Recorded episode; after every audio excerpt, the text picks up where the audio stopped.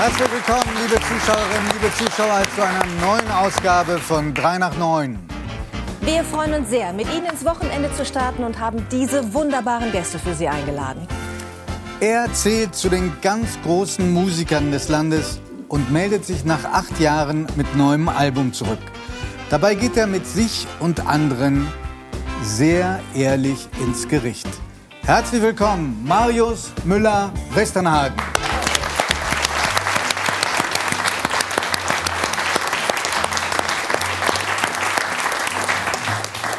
Sagt, Männer verursachen in unserer Wirtschaft deutlich mehr Kosten als Frauen. Warum das so ist und wie Männern geholfen werden kann, ein glücklicheres Leben zu führen, erfahren wir vom Männerberater Boris von Hesen. Sie möchte nicht vom Krieg erzählen, sondern davon, was der Krieg mit Menschen macht. Warum Angst ihr bei ihrer Arbeit durchaus ein guter Ratgeber sein kann, erfahren wir von der Fotojournalistin und Kriegsreporterin Julia Leb.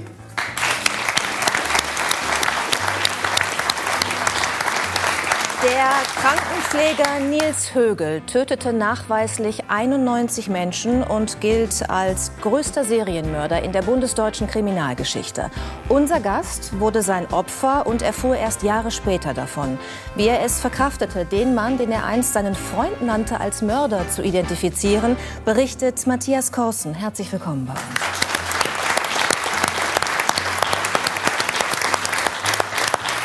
Sein Gesicht vergisst man nicht. Er ist einer der vielseitigsten Schauspieler unseres Landes und nebenbei Schlagerliebhaber und passionierter Waschsalonbesitzer. Zum allerersten Mal bei 3 nach 9 der fantastische Dirk Martens.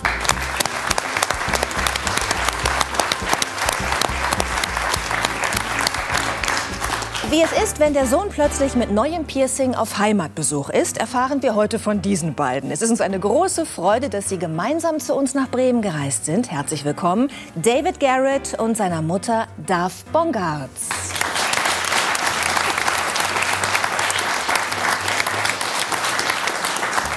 David, ich suche gerade das neue Piercing. Wo ist es denn? Ähm, mittlerweile gar keine mehr. Das war so eine, ich glaube, Rubrik Jugendsünde. Und als ich mit 19 Jahren nach New York gezogen bin, war ich ja noch nicht so mit beiden Beinen äh, im Leben. Und da haben wir natürlich rechts und links sich so ein bisschen orientiert. Und dann kam das ein oder andere Piercing auch dazu. Aber ich weiß noch, dass mit dem Zungenpiercing, das habe ich mal eine Nacht rausgenommen und dann war es direkt wieder zusammengewachsen und das hat so Schweine wehgetan. Ich gesagt, komm, Finger weg davon. Ja. Dafür soll da wirklich lustige Szenen am Flughafen gegeben haben. Ne? Wenn er aus New York zurückkam, wo er ja studiert hat vor vielen Jahren, ähm, haben Sie ihn immer, ich sag mal, erkannt? Ja, erkannt schon, aber immer in ein anderes Outfit manchmal. Ganz in schwarz und gothic, dann war mit einem Zylinder, Piercing im Ohr und dann, es war immer anders. Es war immer überraschend, aber ich glaube, das hat er ganz gerne gemacht. Es hat zu meinem Findungsprozess natürlich auch beigetragen. Ich glaube, das ist ganz natürlich. Ich habe ja nicht die Möglichkeit gehabt, so diesen sozialen Umgang und auch klamottentechnisch mich früher in, im Gymnasium so zu finden, da ich ja Privatunterricht hatte und irgendwann mal musste man das ja ausleben. Und dann habe ich natürlich auch, New York ist ein tolles Pflaster, das zu probieren Ja. und äh, habe meine Studienzeit natürlich nicht nur an der Geige verbracht, sondern auch mal hier und da äh, modisch mal einen Fehlgriff geleistet. Wo du gerade Mache ich sagst, immer noch im Übrigen. Nee, ich finde, find, das ist jetzt also, also alles okay. Ist okay? Ich sagen. Sehr ja? gut. Aber gut, ich bin ja auch deine Generation. Ich fand eigentlich deine Outfits im Laufe der Jahre immer völlig in Ordnung. Das Judith, ist ja anders, wenn man, geht auf mich. das ist ja anders, wenn man Elternteil ist, ne? Weil David gerade Findungsprozess sagte. Stimmt es, dass Ihr Mann Sie zum Flughafen geschickt hat, weil er Angst hatte, seinen eigenen Sohn nicht zu erkennen? Das stimmt. Ja. Das stimmt. Ich, ich muss sagen, vielleicht, weil ich ein Kind der 60er Jahre war, hat er gedacht, sie hat mehr Erfahrung mit Umziehen und verschiedene Klamotten. Sie wird ihn schon erkennen, kennenlernen. Ja, meine, meine Mutter hat auch ähm, ein wildes Leben geführt. Insofern, ich glaube, sie hatte Verständnis auch für meine wilde Zeit. ja. Okay, darüber möchte ich mehr wissen. Inwiefern war Ihr Leben wild, Darf? Ich bin mit 18 von den USA nach äh, Deutschland gekommen zu arbeiten als Balletttänzerin. Und ich sprach kein Deutsch, hatte keine Wohnung, wusste nicht überhaupt, was ich machen sollte, als ich ankomme. Aber da haben die ein bisschen im Theater eine geholfen und sortiert. Ja, dann erste Wohnung suchen, VW Käfer kaufen. Das war eine von den ersten, was ich mich richtig gewünscht habe. Ja, und das war die, wie ich sagte, 60er Jahre in, in Frankfurt. Es war natürlich viel los zu der Zeit. Da war ich erst in ein Studentenheim und äh, die haben mir schon die Augen aufgemacht und Marsch an der US. War das, wild, war das wilder hier in Deutschland als in Washington, D.C.? Sie kamen ja aus den Staaten. Anders. Anders. Anders, anders wild. Anders wild. Aber natürlich in den Staaten zu der Zeit, man darf nicht vergessen, das war so eine neue Welle in dem Sinn. Kennedy war Präsident. Da war die Kultur sehr groß geschrieben, auch das Theater, die Musiker, Ballett. Es war sehr sehr, sehr groß geschrieben. Und, äh, Jackie und, Kennedy war noch bei ihr im Ballettsaal. Ja, sie war Patron zu unserem Konservatorium ah, der Zeit. Okay. Aber die, die, Interesse war natürlich riesig groß. Und, ja, es war eine ganz besondere Zeit in den USA auch. Mhm. Wie ich sagte, ich sag meine Tochter immer, sie würde das nicht so leicht haben, hatte ich nicht in die 60er Jahren schon tüchtig mitgewirkt. Ich sehe die ganze Zeit, dass Marius Müller-Westernhagen kenntnisreich nickt. Ich glaube, der erinnert sich auch gut an die Zeit. Ich erinnere mich sehr gut an die Zeit. Ja. Es war kulturell sehr interessant, auch, auch in Düsseldorf zum Beispiel. Es war, ja, war es war eine ganz andere Zeit. Ja. Aber ist es nicht gut, dass ihr euch noch erinnern könnt an diese Zeit? Ja. Also ich meine, dass sie nicht im Nebel gewisser Substanzen untergegangen so ist. Bin ich an sehr gut. Ich erinnere mich schon. Ich ich kann eines garantieren, meine Mutter ist im Herzen, ich kann jetzt nicht für Marius sprechen, aber im Herzen so eine positive und jung, junge Frau geblieben. Ich glaube, diese Zeit der 60er, 70er Jahre, ich glaube, dass Menschen da einfach gelebt haben, mhm. das Telefon nicht in der Hand gehabt Nein. haben und Abenteuer und Erfahrungen gesammelt haben, wovon man ein ganzes Leben lang auch zehrt. Ja, und auch, auch, alles ausprobiert ja, haben. Ja. Es, gab, ja. es gab da keine, keine Grenzen. Es war so die, die erste äh, wirklich unblutige Revolution der Jugend. Man hat alles ausprobiert, weil vorher war es so, dass man, bevor man äh, nicht 40, 45 Jahre alt war, durfte man seinen Mund gar nicht aufmachen. Wir sind wirklich noch aufgewachsen mit so einer... Äh, so einer äh, Ehrfurcht vor äh, älteren Personen und, und äh, für Respektspersonen. Ähm, das hat sich jetzt leider ein bisschen zu sehr in die andere Richtung entwickelt. Aber äh, es war wirklich so eine Aufbruchstimmung. Und, man, und es, hat, es hatte vor allem dieser materialistische Gedanke, der, der heute so äh, im Vordergrund steht. Den gab es damals nicht, weil es gab für junge Leute auch keinen Markt in dem Sinne. Ja. Also hat es nur damit zu tun, was man so gerne machen würde und machen sollte. Es waren Ideale, die, andere, die, andere die, die Werte, Werte irgendwie andere der, der Generation davor. Auch wo ich dann immer mit dem offenen Mund da sitze, wenn sie mir erzählt, dass sie bei der Rede von Martin Luther King, uh, I Have a Dream, die wir alle so, mhm. da war sie mit dabei. Dann denke ich auch mal, meine wirklich? Güte, wow. was für ein Leben. Also, ja, und das war gemeint. Mhm. Ja. ja. Und wir haben alle gewollt. mitgeführt, das war schon ein es war zu 60 Prozent junge Leute da. Mhm. Und trotzdem mussten Sie ja in dieser Zeit, die so wild war, die so, die so frei war, irgendwie auch sehr viel Selbstdisziplin an den Tag legen, ne? als prima Ballerina. Das ist ja nun auch ein, ein Weg, für den man sich entscheidet, wo man sich selbst unglaublich viel abverlangen muss. Ja, das war ein bisschen Und bei Ihrem Mann ja. ist, äh, bei, ihr, bei Ihrem Mann, Gottes Willen, bei Ihrem Sohn, Dankeschön, das ist, weil Sie so unglaublich jung aussehen Dankeschön, darf. Dankeschön. Ja, also, bei Ihrem Sohn ist es ja auch so, ne? diese Bereitschaft, sich selbst das, das Maximum abzuverlangen. Eint euch beide das? Ist das eine große ja. Gemeinsamkeit? Ich glaube, wir haben da sehr viele Parallelen. Ähm, meine Mutter liebt den Spaß, die Freiheit, aber im gleichen Maße fordert sie auch Disziplin und Ethik und Moral.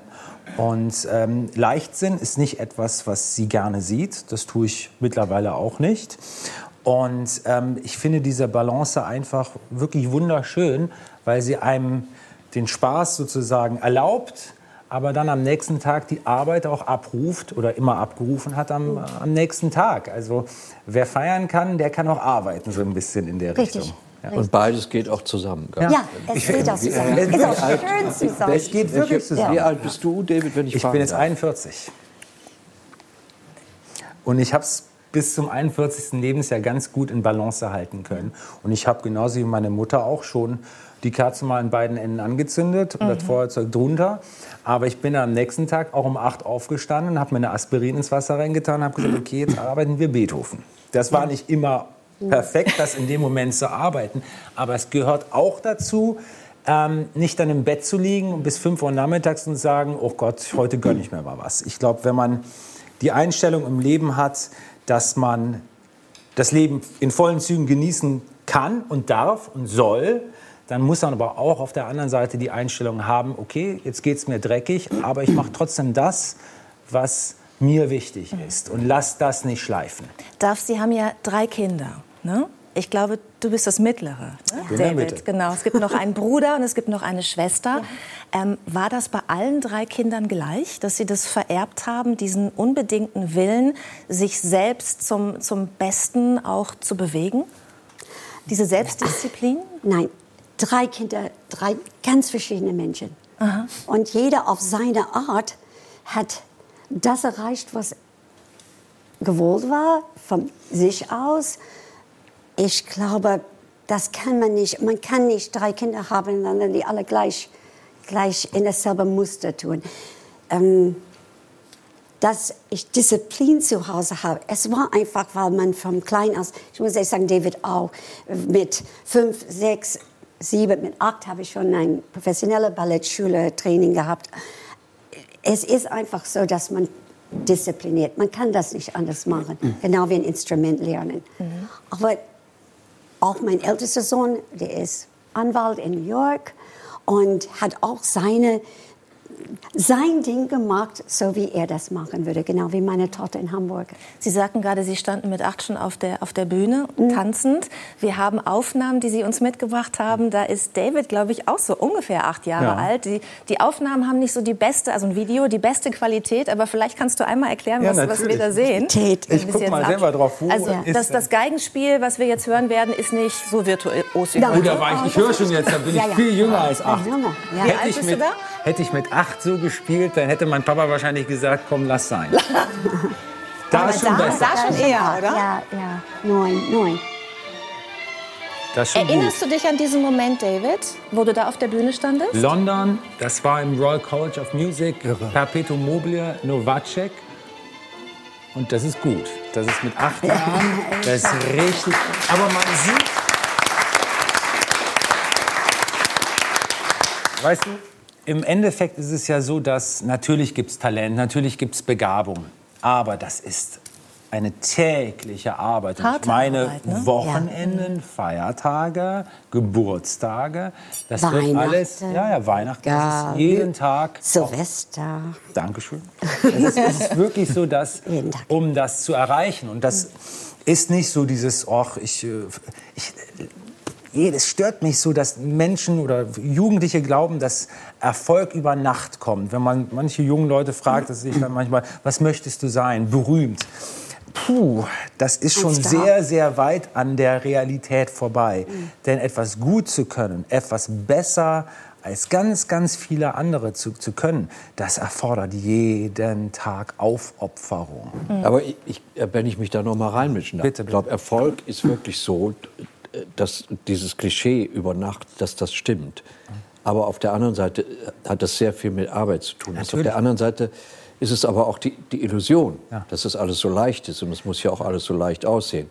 Ich habe immer versucht zu erklären, dass es so viel Talent, es ist so viel Arbeit ja. und um erfolgreich zu werden, ist es so viel Glück. Ja. Weil Ganz es ist genau. einfach zum richtigen Zeitpunkt, am richtigen Ort zu sein, den, den Zeitgeist man, zu treffen. Man, man, muss praktisch auch irgendwie überall, überall sein, um den richtigen Zeitpunkt auch zu erwischen. aber, aber so, darf ich euch beiden was sagen, was äh, hoffentlich nicht despektierlich klingt? Ja? Mhm. Ich finde, es gehört Talent, ganz viel Arbeit und ich glaube auch eine kleine Meise gehört auch dazu. oh, eine große. ja? Na, also, na, natürlich. Gewisser Wahnsinn. Weil, weil äh, ich glaube, so jemand, der ausgeglichen ist und zufrieden, der tut sich diese Tortur des Arbeitens ja, vor allem an. im Endeffekt, du stehst jeden Morgen auf. Gut, ich habe jetzt heute nur drei Finger, aber jeden Morgen machst du. Und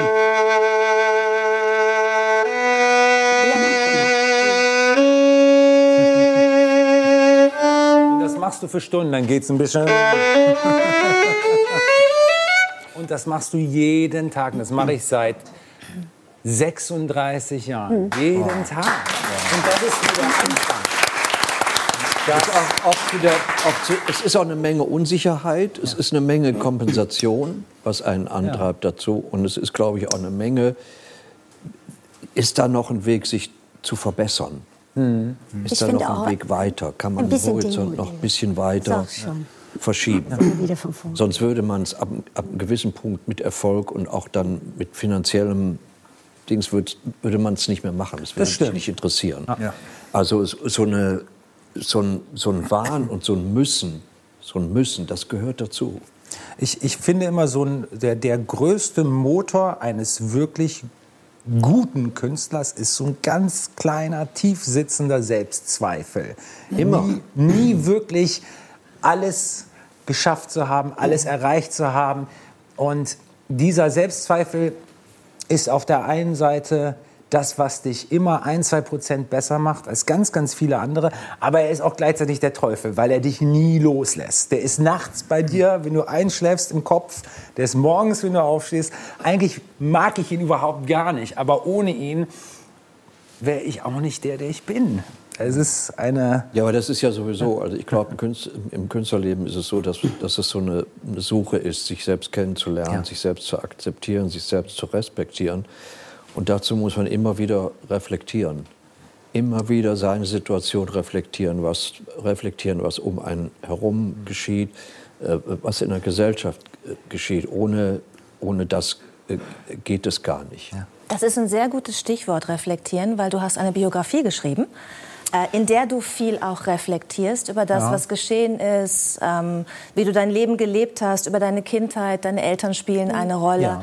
Äh, du hast die Biografie genannt, wenn ihr wüsstet. Mhm. Ähm, wie ehrlich ist das, was du da preisgibst von dir? 100 Prozent. Ich hätte nicht mal drüber nachgedacht, was zu schreiben, wenn ich mit Vorsicht an so ein Projekt rangehe. Also entweder man macht das wirklich aus tiefster Überzeugung Allerdings vor fünf Jahren hätte ich das Buch anders geschrieben. Ich glaube, dass man ab einem gewissen Abstand mhm. eine Besonnenheit auch hat für Situationen, die man früher vielleicht anders eingeordnet hat.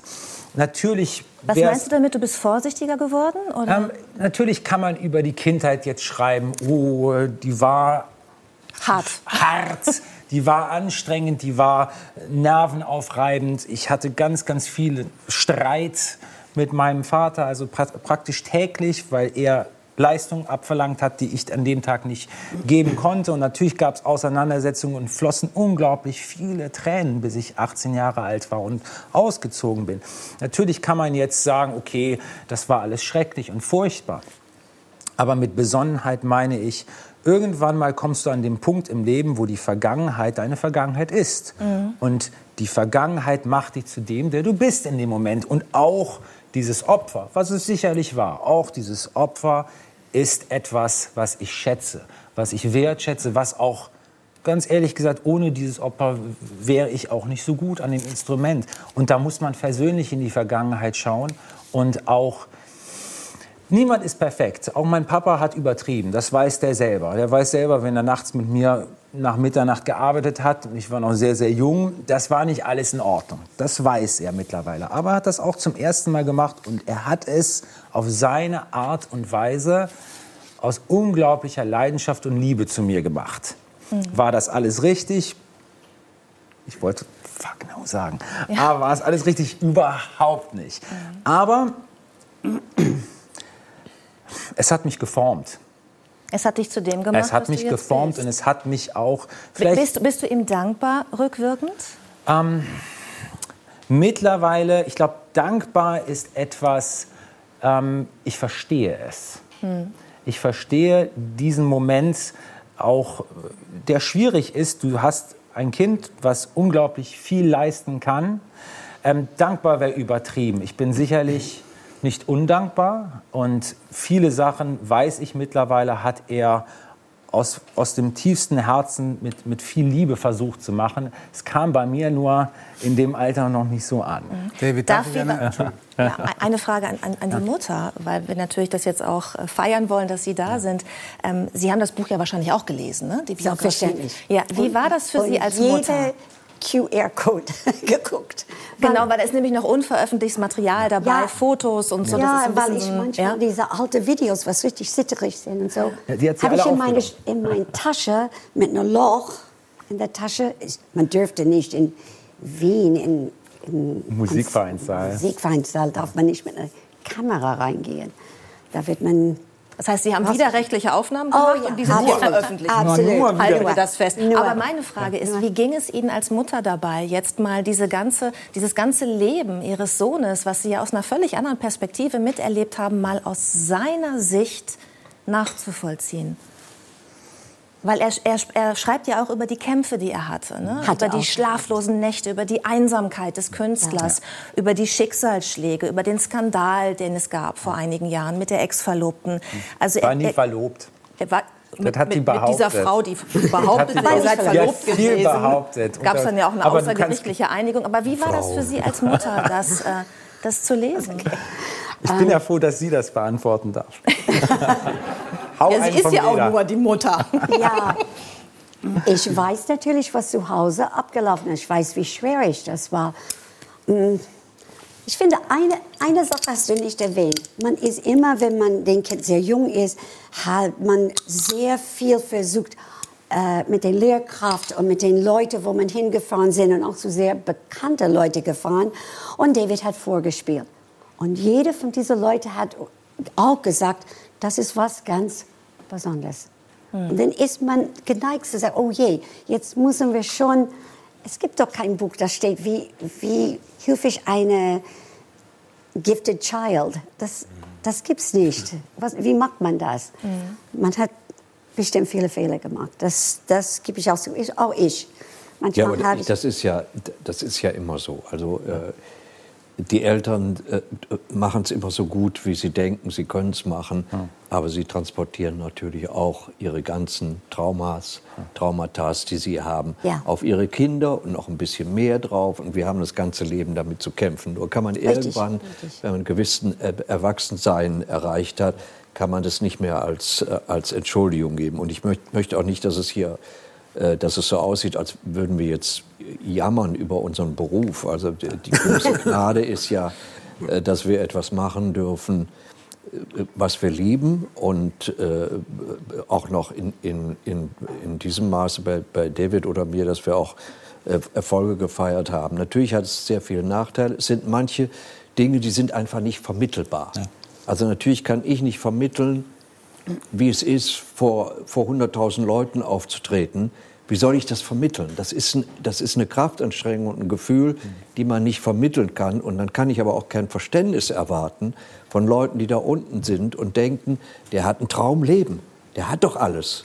Ja. Was jammert der denn? Mhm. Wobei, Marius, ich glaube, dass es ähm, noch ein Unterschied ist, ob man wie Sie ein, ein, ein großer Star wird und sich auch irgendwie als Erwachsener dafür entscheidet, das zu machen, mhm. oder wenn man als Kind auch so ein bisschen entschieden wird, dass Aber aus diesem da Talent na, was gemacht wird. Hatte ich, ne? Da hat mir nie einer bis heute äh, verweigere ich mich, dass mir irgendjemand reinredet in, ja, eben. in was ich mache. Sie waren immer im Driver Seat, ne? Und hier ja, war es ja kind, so, dass als du Kind auch kann man es natürlich hast, nicht sein, ne? aber ja diese Zäsur, die ich in meinem Leben gehabt habe, mit 18 wirklich gegen ähm, den Willen meines Vaters nach New York zu ziehen. Studium selber finanziert. Mein Papa hat ja, aber gar, gar auf der anderen, wie, wie gesagt, immer zwei Seiten. Das ist eine gute Schule für dich gewesen. Super hart, aber ich habe jeden Tag genossen. Für Meine mich war jedes klein, jeder kleine Job, den ich ausgeübt habe, den musste ich, weil man da keine Konzerte spielen durfte für vier ja, aber Jahre. Ja, lernst du dann spielen. Du lernst auch vor allem mit einem Publikum umzugehen und so. Richtig. Und das, das kann ich heute auch keinem mehr vermitteln. Dass wir haben gespielt damals äh, einfach, weil wir spielen wollten, ja. für nichts in irgendwelchen äh, Clubs und zwar die ganze Nacht und zum Tanzen. Und dann hattest du ein Set, den musstest du spielen, dann musstest du Pause machen, damit die Leute tranken, weil da wurde verdient für den, der, der diesen Club hatte. Und dann kamen auch immer wieder welche, die wollten zum hundertsten Mal das Stück oder das Stück hören. Das ist aber eine Schule, die ich für sehr, sehr gesund Ich habe für, für Schauspieler auf der Bühne Musik so ein bisschen inszeniert, für Monologe an der Juilliard ja. School. Da haben sie gesagt, habe ich gefragt, was möchtest du hören? Und da kam auch so ein bisschen die Affinität zu verschiedenen Musikrichtungen auch plötzlich auf mich zu. Und zwar haben die natürlich, Juilliard ist ja äh, Tanz, ist Musik und Schauspiel. Und diese Interaktion habe ich immer geliebt und immer gesucht. Wenn äh, eine Balletttänzer oder ein Balletttänzer gesagt hat, ich habe ein Rezital, ich brauche Live-Musik, weil ich immer der Erste gesagt hat, was willst du denn haben? Und dann hieß es, ja, kannst du etwas äh, von Ray Charles irgendwie eventuell machen? Und da habe ich gedacht, okay, wenn das gefragt ist, dann mache ich ein bisschen was von Ray Charles, aber hast du was dagegen, wenn ich ein bisschen Johann Sebastian Bach mit einfließen lasse? Das heißt, dass ja. diese, dieses Crossover, für das du ja auch stehst, auch ja. da seine Wurzeln hat. Ein, eine letzte Frage, ja. weil die Zeit rennt immer so. Ähm, dieses Talent zu tanzen, Mario sprach auch gerade vom Tanzen bei seinen Club-Erfahrungen. Ich, be ich bewundere Tänzer äh, zutiefst. Haben Sie das vererbt? Oh Gott, ich wollte nicht eine nein, nein, nein, Frage stellen. Ich, ich glaube, war kein professioneller Tänzer. nein, David würde keine professionelle Tänzer werden. Nein, nein. Also nein. Let's Dance braucht nicht an. Nein, nein, die brauchen auch nicht Das haben wir mal jetzt klargestellt. Ja? Alles klar.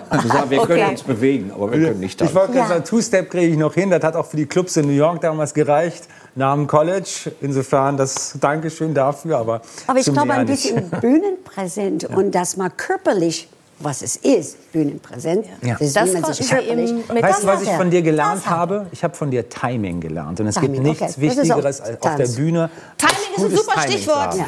David, darf. Danke für dieses erste Gespräch. Wir kommen ja noch weiter in den Kontakt. Ich sage aber an dieser Stelle erstmal vielen, vielen Dank für das Gespräch. Sehr gerne.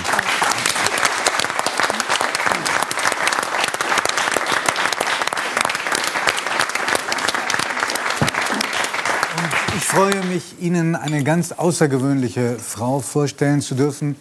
Ähm, eine der mutigsten, die ich kenne, obwohl sie das äh, mit Abscheu und Empörung von sich weisen würde, selber.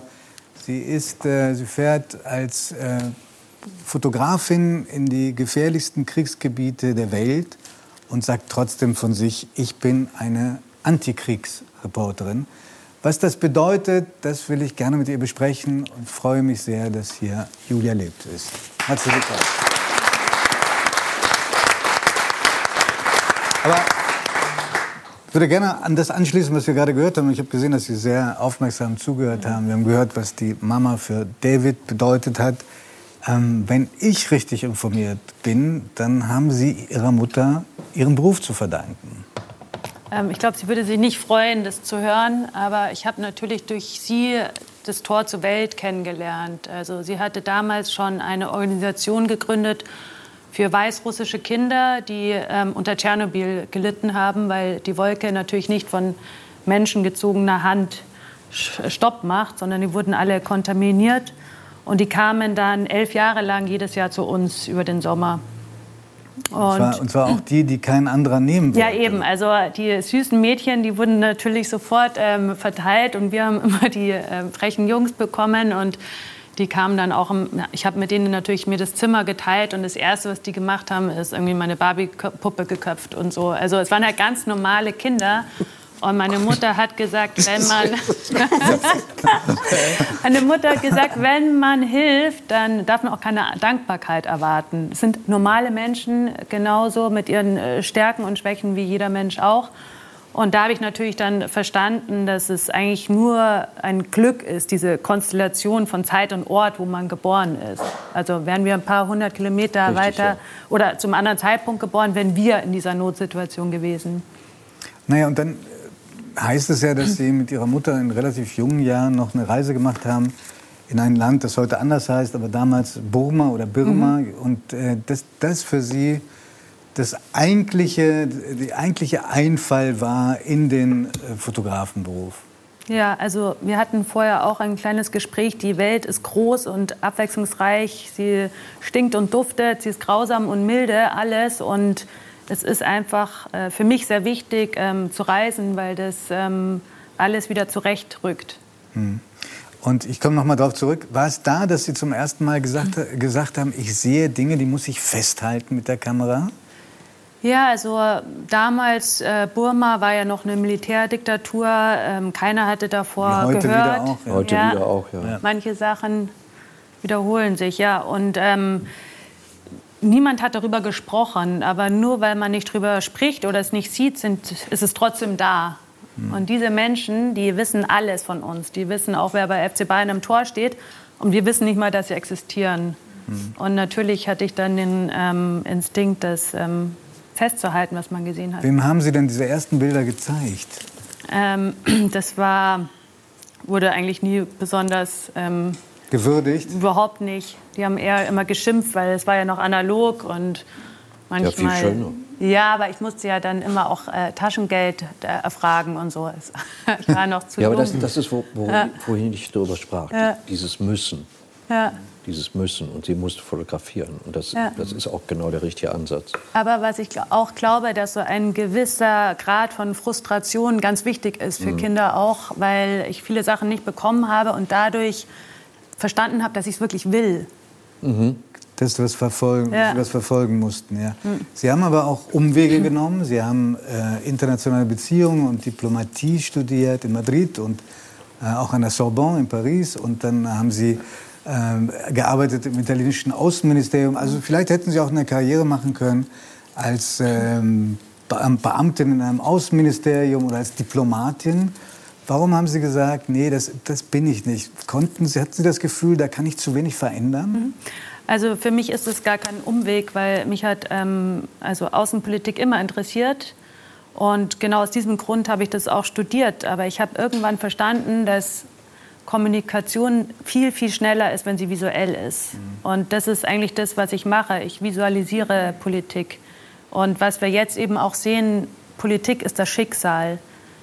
Wir denken immer, wir waren nicht wirklich, es war eigentlich egal, wer jetzt Kanzler ist oder Kanzlerin, aber jetzt auf einmal sehen wir, was nur ein paar hundert Kilometer entfernt ähm, passiert. Es ist die Politik, die unser Schicksal bestimmt. Frau Lipp, ich glaube, dass viele noch keine richtige Vorstellung haben, was Sie machen.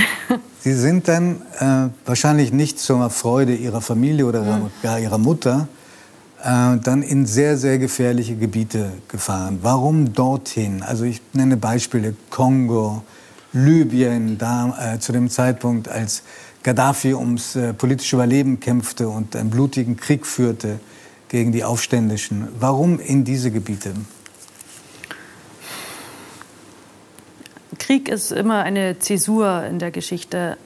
Und Krieg ist ähm, faszinierend und schockierend für die Menschen. Und das erste übermittelte ja, schriftliche Literaturwerk ist von Homer, die Ilias und Odysseus. Und es geht darum, einmal, wie die Leute in den Krieg reinziehen und einmal wieder, wie sie nach Hause kommen. Und das ist meines Erachtens, also ich interpretiere das so, auch ein Appell daran, ähm, diesen Wahnsinn ähm, in irgendeiner Form zum Stoppen zu bringen. Ich war auf der ganzen Welt, ich habe die ganzen Kriegerdenkmäler gesehen. Wir waren fast, glaube ich, schon in 80 Ländern, haben da mhm. auch gearbeitet. Sie haben gerade gesagt, Krieg ist auch faszinierend. Gilt das für Sie auch? Spüren Nein. Sie auch eine gewisse Faszination? Ich hasse Krieg und ich hasse Adrenalin und ich bin kein Adrenalin-Junkie. Was sind denn Adrenalin-Junkies in Ihrem Beruf, der Kriegsfotografin oder Antikriegsfotografin? Es ist sehr gefährlich. Ähm, natürlich ist es gefährlich, dort zu sein, aber es ist auch gefährlich, zurückzukommen, weil die Angst ist nicht immer pünktlich. Und die Angst kann kommen, ähm, wenn niemand damit rechnet. Und wir haben das natürlich erst durch den Vietnamkrieg wirklich so erforscht, dieses posttraumatische Belastungssyndrom. Also wenn man als Einzelner zurückkommt in eine andere Gesellschaft, nicht als Kollektiv. Dann Sie als diejenige, die zum Beispiel in Libyen war. Ja. Und äh, zwar, äh, einmal muss ich es erwähnen, äh, 2011 sind Sie wie durch ein Wunder ähm, mit dem Leben davongekommen. Sie waren in der Wüste und äh, ihr, ihr, Begleiter ist in seinem Auto äh, gestorben durch einen Raketeneinschlag. Sie sind dann die ganze Nacht durch die Wüste geirrt, haben es irgendwie geschafft. Ähm, und meinen Sie mit posttraumatisches, dass Sie in dem Moment erstmal weitergemacht haben, aber als Sie dann wieder mhm. raus waren im Land, sind diese Bilder und diese Gefahren wieder hochgekommen? Ja, aber ich rede jetzt nicht von meinem seelischen Zustand, mhm. sondern ähm, ich rede von diesen also Adrenalin-Junkies, die diese Einsamkeit dann spüren. Also zum Beispiel 2014 sind mehr amerikanische Soldaten an Suizid gestorben als an dem Einsatz. Mhm. Mhm. Und das ist ähm, ein großes Tabu, gerade bei Kriegsjournalisten. Und diese Einsamkeit wird oft ähm, durch Adrenalin ähm, wieder übertüncht. Und ich, ich kenne eben Kollegen, die leider auch manche nicht überlebt haben, die immer wieder dann in diese Gebiete reingehen, um sich lebendig zu fühlen und immer Wirklich? wieder schlimmer diese ja. Gefahr eingehen. Und die, die das gibt es auch bei Soldaten, um sich lebendig ja. zu fühlen. Die, damit sie so einen Kick spüren. Und es wird immer schlimmer. Auch Marie Colvin zum Beispiel, äh, also eine, eine Journalistin, Kollegin von mir, auch ein Vorbild von mir, die, also im Grunde genommen war es Selbstmord und die Menschheit hat zugeschaut, weil jeder wusste, es ist ein, äh, ein Wettlauf mit dem Tod, was da passiert. Und das ist ein großes Tabu, dieses äh, posttraumatische Belastungssyndrom, vor allem bei Freiberuflichen. Wie schützen Sie sich denn? Ich habe das Glück, äh, wie wir vorhin auch gesagt haben, dieses kreative Arbeiten ist für mich Medizin auch. Und diese Menschen, die ich treffe, die, die ähm, teilen ihre ganz intimen Momente, die wissen ja auch, dass ihr Leben sehr endlich ist. Und trotzdem öffnen sie sich und wollen, dass diese Geschichten rauskommen. Und deswegen ist es meine Aufgabe und ich bin sozusagen on a mission und das. Aber Sie nennen sich trotzdem nicht mutig, das finde ich außergewöhnlich, weil ich, ich habe immer überlegt, was machen Kriegsberichterstatter? Die sind in diesen Krisengebieten, begeben sich in Gefahr ohne Not. Ich, ich verstehe den, den Ansatz, aber ich finde schon, das ist unglaublich mutig. Aber ich bin auch genau Ihrer Meinung, wir unterschätzen immer diese posttraumatischen äh, Zustände, die ich auch beobachtet habe nach, nach der Pandemie. Weil jeder hat gesagt, ach, die Pandemie, das überstehen wir, wir halten mhm. alle zusammen, wir machen das. Und der Effekt kommt eigentlich immer äh, sehr viel später. Aber ja. wie halten Sie das aus? Sie, haben ja, Sie müssen ja unglaubliche Dinge gesehen haben. Ja, ich habe schlimme Dinge gesehen, was sich Menschen antun.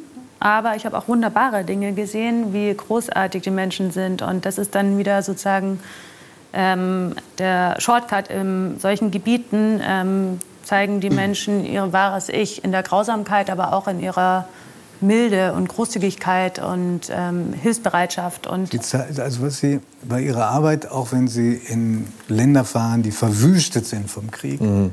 das ist ja ein Land, was kaum einer auf dem Schirm hat, Kongo, mit Millionen Toten. Äh, Sie zeigen keine Leichen und Sie versuchen auch keine Trauernden zu zeigen. Was wollen Sie dann zeigen? Ich habe ja in Ägypten auch mal gelebt, in einem sehr äh, patriarchalen ähm, Umfeld. Und dort habe ich auch Schlimmes erlebt dort. Ja, aber das war, ich habe früher schon dort gelebt. Das kam erst später. Ähm, und dort habe ich äh, äh Friedensstudien ähm, gemacht in Alexandria. Und ich habe einfach festgestellt, dass diese Geschichtsbücher im Grunde genommen nur eine Aneinanderreihung von Herrschern sind, die dominieren, die andere unterjochen. Es gibt keine Kompromissbereitschaft. Also es ist Sieg oder Niederlage, Überleben oder Tod. Und ich habe mich eigentlich gefragt, wo waren die anderen? Also wer hat das Leben aufrechterhalten? Wo waren die Frauen, die Ärzte? Wieso haben die eigentlich gar keinen Platz in diesen Geschichtsbüchern? Mhm. Und dann in meinem Beruf natürlich als, äh, ich mag dieses Wort nicht Kriegsberichterstatter, aber ich bin halt in Krisen- und Kriegsgebieten unterwegs habe ich auch gesehen, dass es sehr männlich dominiert ist, aber es geht immer nur um dieses Combat, immer. Ja, und warum lernen ja. wir nicht? Ja, aber auch diese Berichterstattung, also zum Beispiel als die Fotografie die Malerei ähm, also abgelöst hat, zum Beispiel im Ersten Weltkrieg wurden dann die Zeichnungen der Schlachten ähm, durch Fotografen, äh, durch Fotografien ausgetauscht und die Leute wollten Combat haben, Gefechte. Deswegen gab es dann natürlich auch viele, die das gestellt haben. Und ich wollte diese Lücke der Kriegsberichterstattung schließen, indem ich die andere Seite zeige, die Menschen, die heilen, die vergeben, die lehren, die da, lieben. Darf ich dazu was ja. fragen? Stellen Sie da einen Unterschied zwischen sich und männlichen Kollegen fest? Dass Sie als. Frau vielleicht einen etwas anderen Blick auf dieses Kriegsgeschehen mhm. haben als, als Männer? Ich frage das auch ja. deshalb, weil wir hier ja einen, einen, einen quasi mhm. Männerforscher und Berater hier in der Runde haben mit Herrn von Hesen. Mhm. Ähm, ja, Verallgemeinerungen sind, glaube ich, auch immer lückenhaft. Ähm, oh, da kommen wir aber gleich zu einer starken ja. Verallgemeinerung. Das wird noch interessant. Aber in meinem privaten Umfeld, also in meinem beruflichen Umfeld, habe ich das schon gesehen, dass die männlichen Kollegen sehr auf Gefechte ähm, ausgerichtet waren. Und jeden Krieg abklappern sozusagen, aber wirklich mit dem größten Respekt sage ich das, wenn die Menschen dorthin gehen.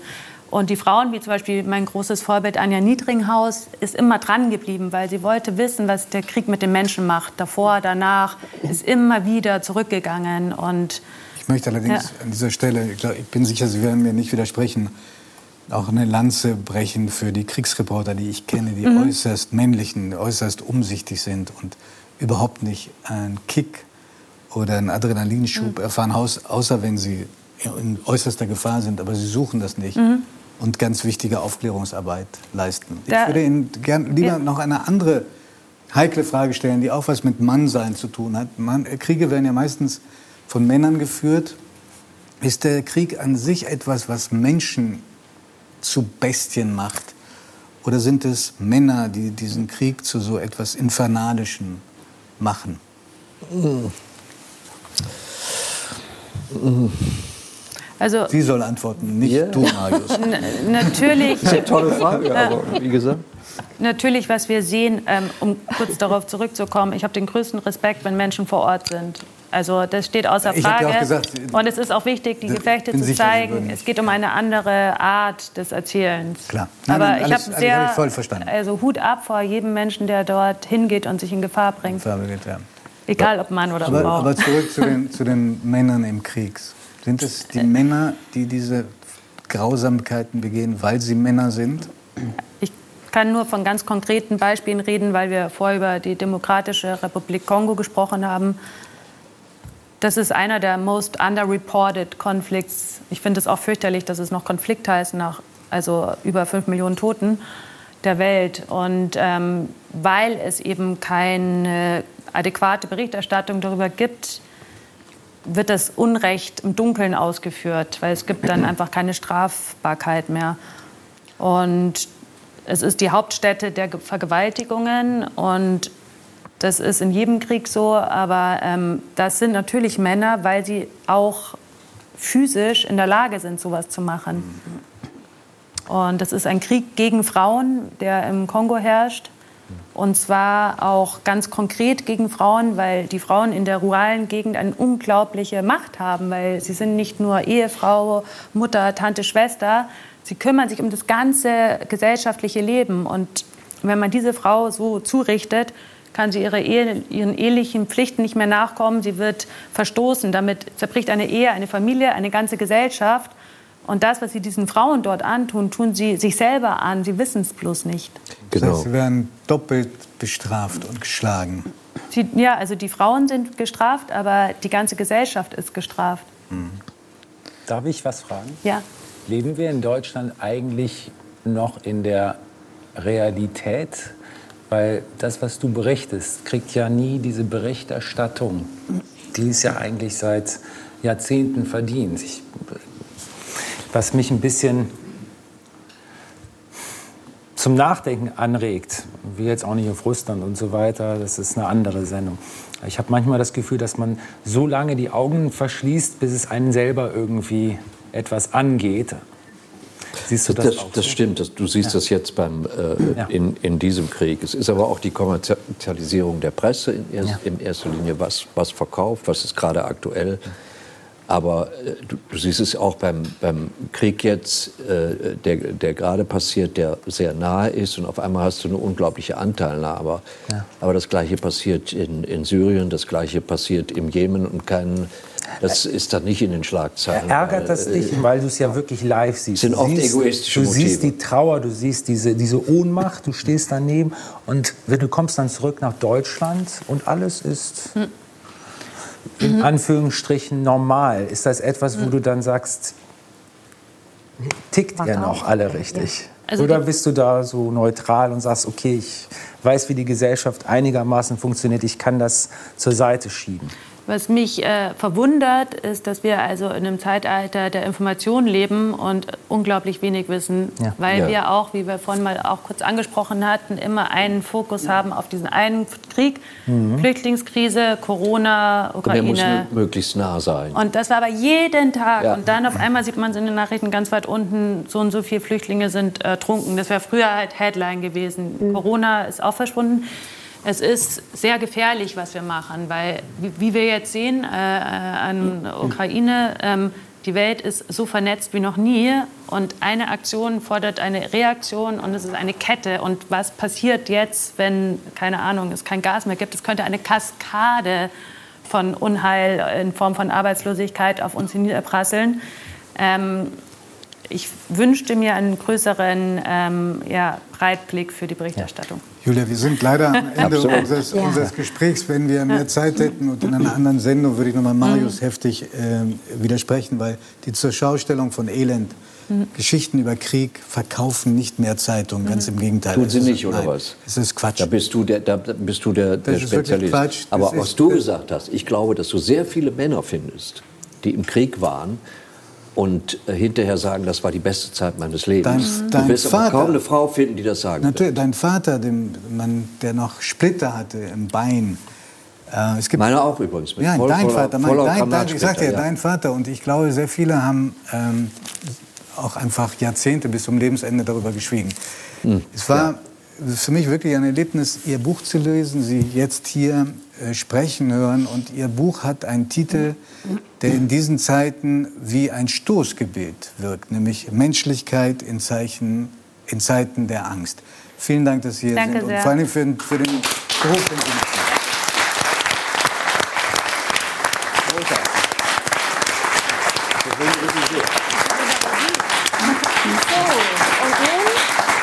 Begrüßen wir ganz herzlich noch einmal Matthias Korsen. Er hat eine Geschichte erlebt, die liest sich tatsächlich wie das Drehbuch eines Horrorfilms. Es geht um den Fall des Krankenpflegers Nils Högel.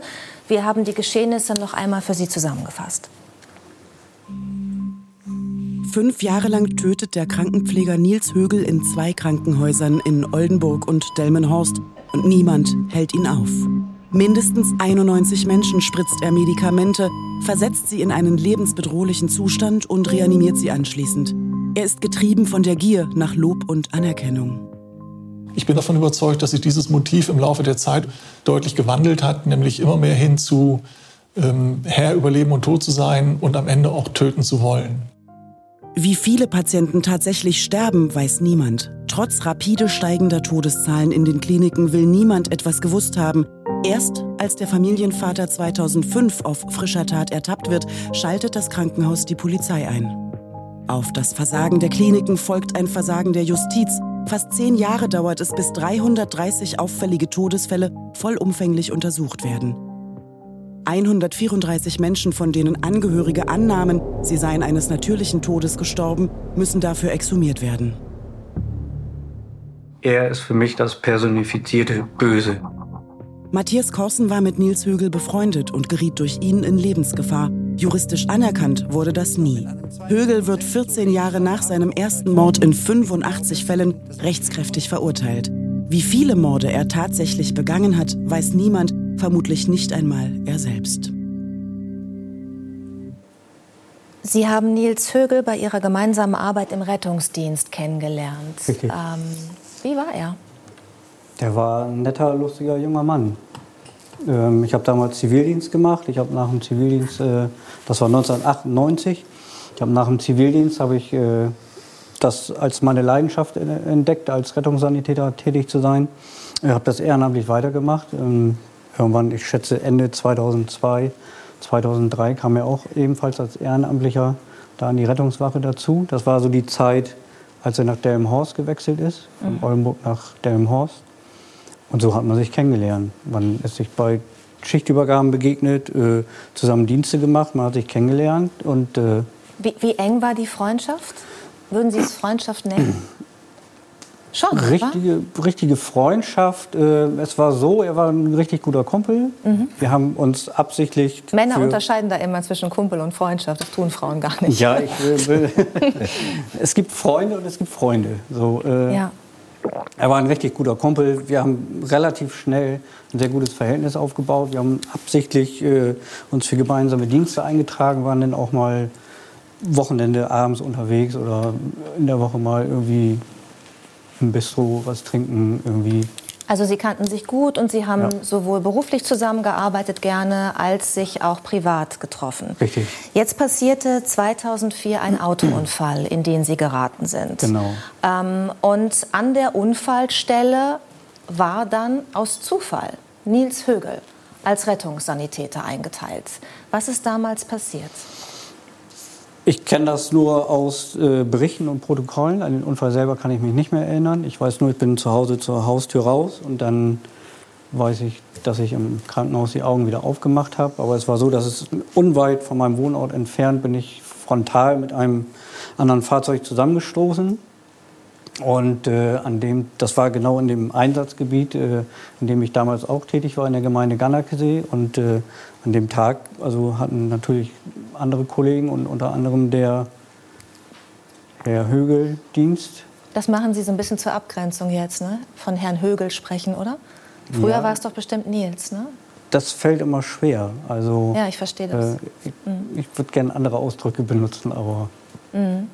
Also Herr Högel hatte Dienst, als Sie eingeklemmt in diesem Auto ja, ich war ansprechbar im Auto. Ich habe auch noch mit den Kollegen geredet, äh, mit dem Rettungspersonal, Polizei. Äh, und laut Protokoll bin ich halt urplötzlich bewusstlos geworden, war intubationspflichtig, also beatmungspflichtig. Und äh, der Högel hat mich halt quasi intubiert mit dem Beatmungsschlauch äh, verpasst und mich dann beatmet. Er hat Sie vermeintlich gerettet. Ne? Und Sie dachten damals auch, dass er möglicherweise ihnen das Leben gerettet hat, auf jeden Fall ihnen wieder geholfen hat, dass, dass sie atmen können. Ne? Definitiv. Also äh, natürlich war auch äh, den anderen Beteiligten, äh, dem anderen beteiligten Rettungspersonal äh, sehr dankbar. Das habe ich denen auch äh, hoffentlich deutlich äh, mitgeteilt. Aber er war halt derjenige, der sich so im Nachhinein betrachtet richtig angebiedert hat bei mir. er hat dann äh, er hat mich im Krankenhaus besucht, äh, er hat mich zu Hause besucht, als ich wieder zu Hause war. Er hat mich in der Reha-Klinik besucht. Äh, und er hat dann auch immer darüber geredet, wie dramatisch die Situation war, dass er mich intubiert hat. Und dann hat er auch äh, original gesagt, du kannst froh sein, dass wir da waren und nicht irgendwelche Amateure. Also er hat sich schon so als Retter dargestellt und ich habe es und hat sich auch feiern lassen so ein bisschen von Ihnen dafür. Diese Dankbarkeit ja, also ich, mir ist jetzt nicht bewusst, dass ich jetzt, äh, ich sag mal, vor Dankbarkeit auf die Knie gegangen bin bei ihm, aber die Dankbarkeit war schon da. Also mhm. es, äh, es ging mir schlecht, äh, definitiv eine lange Zeit nach dem Unfall und er war halt immer da. Natürlich, es waren auch andere da, aber er er war halt der Experte, weil er war vor Ort. Er kennt das wir halten dann noch mal fest, dass Sie zu diesem Zeitpunkt noch nicht ahnen konnten, dass ähm, das kein Rettungsversuch von Nils Högel war, sondern ein Mordversuch, was da passiert ist. Gehen wir jetzt mal weiter in Ihrem Erleben. Also Sie denken, mein Kumpel, Nils damals noch hat mich gerettet, hat mich intubiert, ich habe diesen Unfall überstanden. Ein Jahr später, 2005, ist äh, Herr Högel, Nils Högel, dann im Krankenhaus auf frischer Tat ertappt worden. Haben wir vorhin im Film gesehen, wie er einem Patienten Medikament gespritzt hat, der dann kurz darauf verstorben ist. Da gab es dann auch ähm, ja, letztlich dann einen Prozess, es gab eine Untersuchungshaft. Haben Sie da in irgendeiner Form Verdacht geschöpft? Überhaupt nicht. Also, ähm, also gegen ihn oder auch was Ihre eigene Situation mit dem Unfall angeht? Nicht ein Stück. Also da bin ich im entferntesten nicht drauf gekommen. Ich habe das äh, irgendwie am Rande verfolgt. Äh, mir ging es damals selber äh, körperlich noch nicht so gut. Äh, ich hatte massive Einschränkungen durch den Unfall. Ich hatte auch seelische, psychische Probleme. Das war eine Zeit, wo es mir richtig schlecht ging. Und äh, das war so ja, so beiläufig. Ich habe mich oft mit ihm darüber unterhalten, aber er war ja auch einer, der sehr redegewandt war und äh, hat dann immer schnell wieder das Thema auf mich gelenkt. Und äh, ich war froh, dass irgendjemand da war, der mir zugehört hat. Und äh, damit hatte sich das Thema immer erledigt. Und ich habe eigentlich immer gedacht, so, naja, das, das wird sich irgendwie aufklären. Also das wird sich im Sande verlaufen oder da wird nichts mehr rüberkommen. Ich habe mich nie ernsthaft mit dem Gedanken beschäftigt, dass da irgendwas dran Dass er Ihnen hätte was antun können nee, oder anderen. Nee. Sie haben ihn dann sogar bei sich aufgenommen, als er aus der Untersuchungshaft rauskam, weil er hatte dann Probleme mit seiner damaligen, weiß nicht, Partnerin, Frau, wusste nicht wohin. Sie haben gesagt, er kann ein paar Tage bei Ihnen wohnen, wollten auch was zurückgeben. Er hatte Ihnen damals geholfen. Wie haben Sie ihn erlebt in dieser Zeit? Hatten Sie das Gefühl, dass er da hadert, dass er das Gefühl hat, jetzt kommt raus, was ich alles an Taten ähm, hinter mich gebracht, was ich, was ich alles verübt habe, was ich Böses getan habe? Nee. Weil jetzt wurde ja ermittelt, ne? Nee, in der Zeit hat er eigentlich eher so die Opferrolle übernommen. Mhm. Das heißt, äh, der hat äh, gerne mal einen getrunken, hat viel rumgejammert, äh, ich, viel in seinem Selbstmitleid zerflossen. Und äh, da kam also auch nichts so von ihm, so von wegen, ich habe mal Scheiße gebaut oder äh, das war alles immer nur, er ist derjenige, der, der darunter zu leiden hat. Wie haben Sie sich gefühlt in dieser Zeit, als er Wand an Wand mit Ihnen in einer Wohnung geschlafen hat? Das muss ich eigentlich zweimal erzählen. Also, weil es gibt ja einmal die Zeit, wo ich unwissend war, was mhm. damals passiert ist. Genau, von ist. der Zeit rede ich jetzt. Äh, mhm. Das war, ich konnte das nicht zuordnen. Ich habe mich schlecht gefühlt. Also die, der erste Tag oder die erste Nacht, das war wie so eine Männer-WG. Wir haben Pizza bestellt, äh, wir haben Fernsehen geguckt und irgendwie waren wir die ganze Nacht wach. Und äh, das war eigentlich noch ähm, relativ locker. Ähm, ich bin dann auch zur Arbeit gegangen und dann bin ich halt, wenn ich nach Hause gekommen bin, waren Jalousien waren runter und äh, er ist dann halt in seinem Selbstmitleid zerflossen. Und äh, ich habe aber mal irgendwie das Gefühl gehabt, dass er dass er nicht stört, aber dass er ein Fremdkörper ist. Und ich habe mich schlecht gefühlt, aber ich konnte das nie zuordnen. Ich habe immer gedacht, ja gut, das ist eine Ausnahmesituation. Jetzt äh, ist er hier bei dir in deiner Wohnung, äh, du wohnst nicht mehr alleine und äh, das wird sich alles, äh, ist ja nicht für immer und das wird sich ja auch alles wieder irgendwie aufklären und dann hast du deine Ruhe, aber das äh, ich habe da schlaflose Nächte gehabt. Äh, ich habe dann immer überlegt, was, was stimmt nicht. Ich habe mich also auch körperlich dann schlecht gefühlt. Ich habe dann so ja, Herzrasen gekriegt nachts und äh, also immer totale Anspannung. Jetzt im Nachhinein gibt es ja jetzt, wo Sie wissen, was passiert ist, wirklich, als sie den Unfall hatten. Jetzt im Nachhinein gibt es ja die These, dass sich da ihr Unterbewusstsein gemeldet hat, das durchaus mitbekommen hat, dass Nils Högel auch ihnen eine Substanz gespritzt hat und dass sie das eigentlich wussten, aber es eben nicht im Bewusstsein hatten und sich deshalb so schlecht gefühlt haben. Aber äh, ich fasse jetzt noch mal kurz zusammen, weil das so ein langer Prozess ist, der auch sehr kompliziert ist mit diesen äh, ganzen verschiedenen Prozessen, die es gegen Nils Högel gab. Ähm, er ist dann bei Ihnen ausgezogen nach ein paar Tagen, weil Sie ihn auch darum gebeten haben, weil genau. Sie dann, es geht nicht mehr, Sie fühlen sich sich dazu schlecht.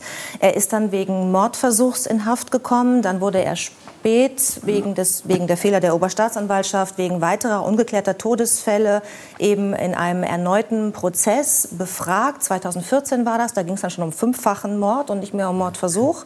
Und Sie haben diesen Prozess dann vor Ort verfolgt. Also Sie haben da sehr bewusst teilgenommen an diesem Prozess. Warum? Ich war 2000, der letzte Prozess 2019 war ich ein einen Prozesstag da, weil ich hatte, ja, ich hatte, wenn ich so zurückblicke, hatte ich eigentlich von Anfang an immer schon so, ich sag mal, einen unheimlichen Selbsterhaltungstrieb. Äh, so den Drang irgendwie, also nicht so bewusst aufzuklären, aber ich habe das große Bedürfnis gehabt, da einfach mal hinzufahren, mir das anzugucken und ihm vielleicht auch mal ins Gesicht zu gucken. Und äh, aber so Gott wollte, hat vor mir ein Riesenschrank gesessen, sodass ich ihn den ganzen Prozesstag eigentlich gar nicht sehen konnte. Ich musste mich immer sehr verbiegen, wenn ich ihn einfach mal angucken wollte. Aber das war auch genau richtig so, weil das hätte ich in dem Moment auch gar nicht ertragen.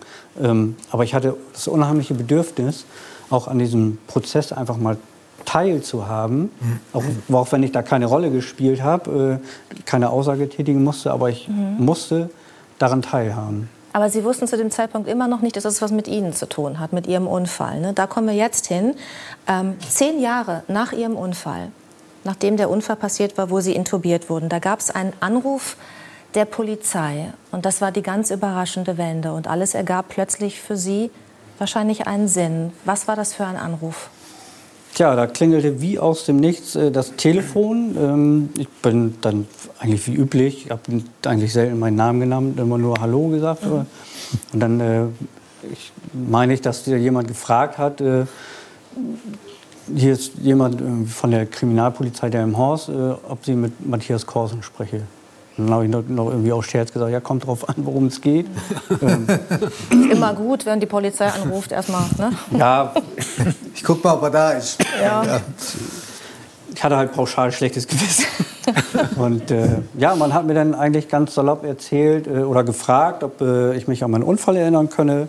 Ähm, na klar, das äh, vergesse ich ja nicht. Und ob mir die Geschichte mit dem Krankenpfleger in dem Haus was sagt. Und äh, dann habe ich halt so frei rausgerissen. Na klar, also ich kannte den ja. Also das wusste die Polizei zu dem Zeitpunkt gar nicht. Nee. Ne? Die hatte sie angerufen, weil es da eben genau. eine Verbindung gab. Rettungssanitäter, Unfall. Ne? Die wussten nicht, dass sie befreundet sind, dass Richtig. er bei ihnen gewohnt hat, dass sie das verfolgt haben. Das kam erst später.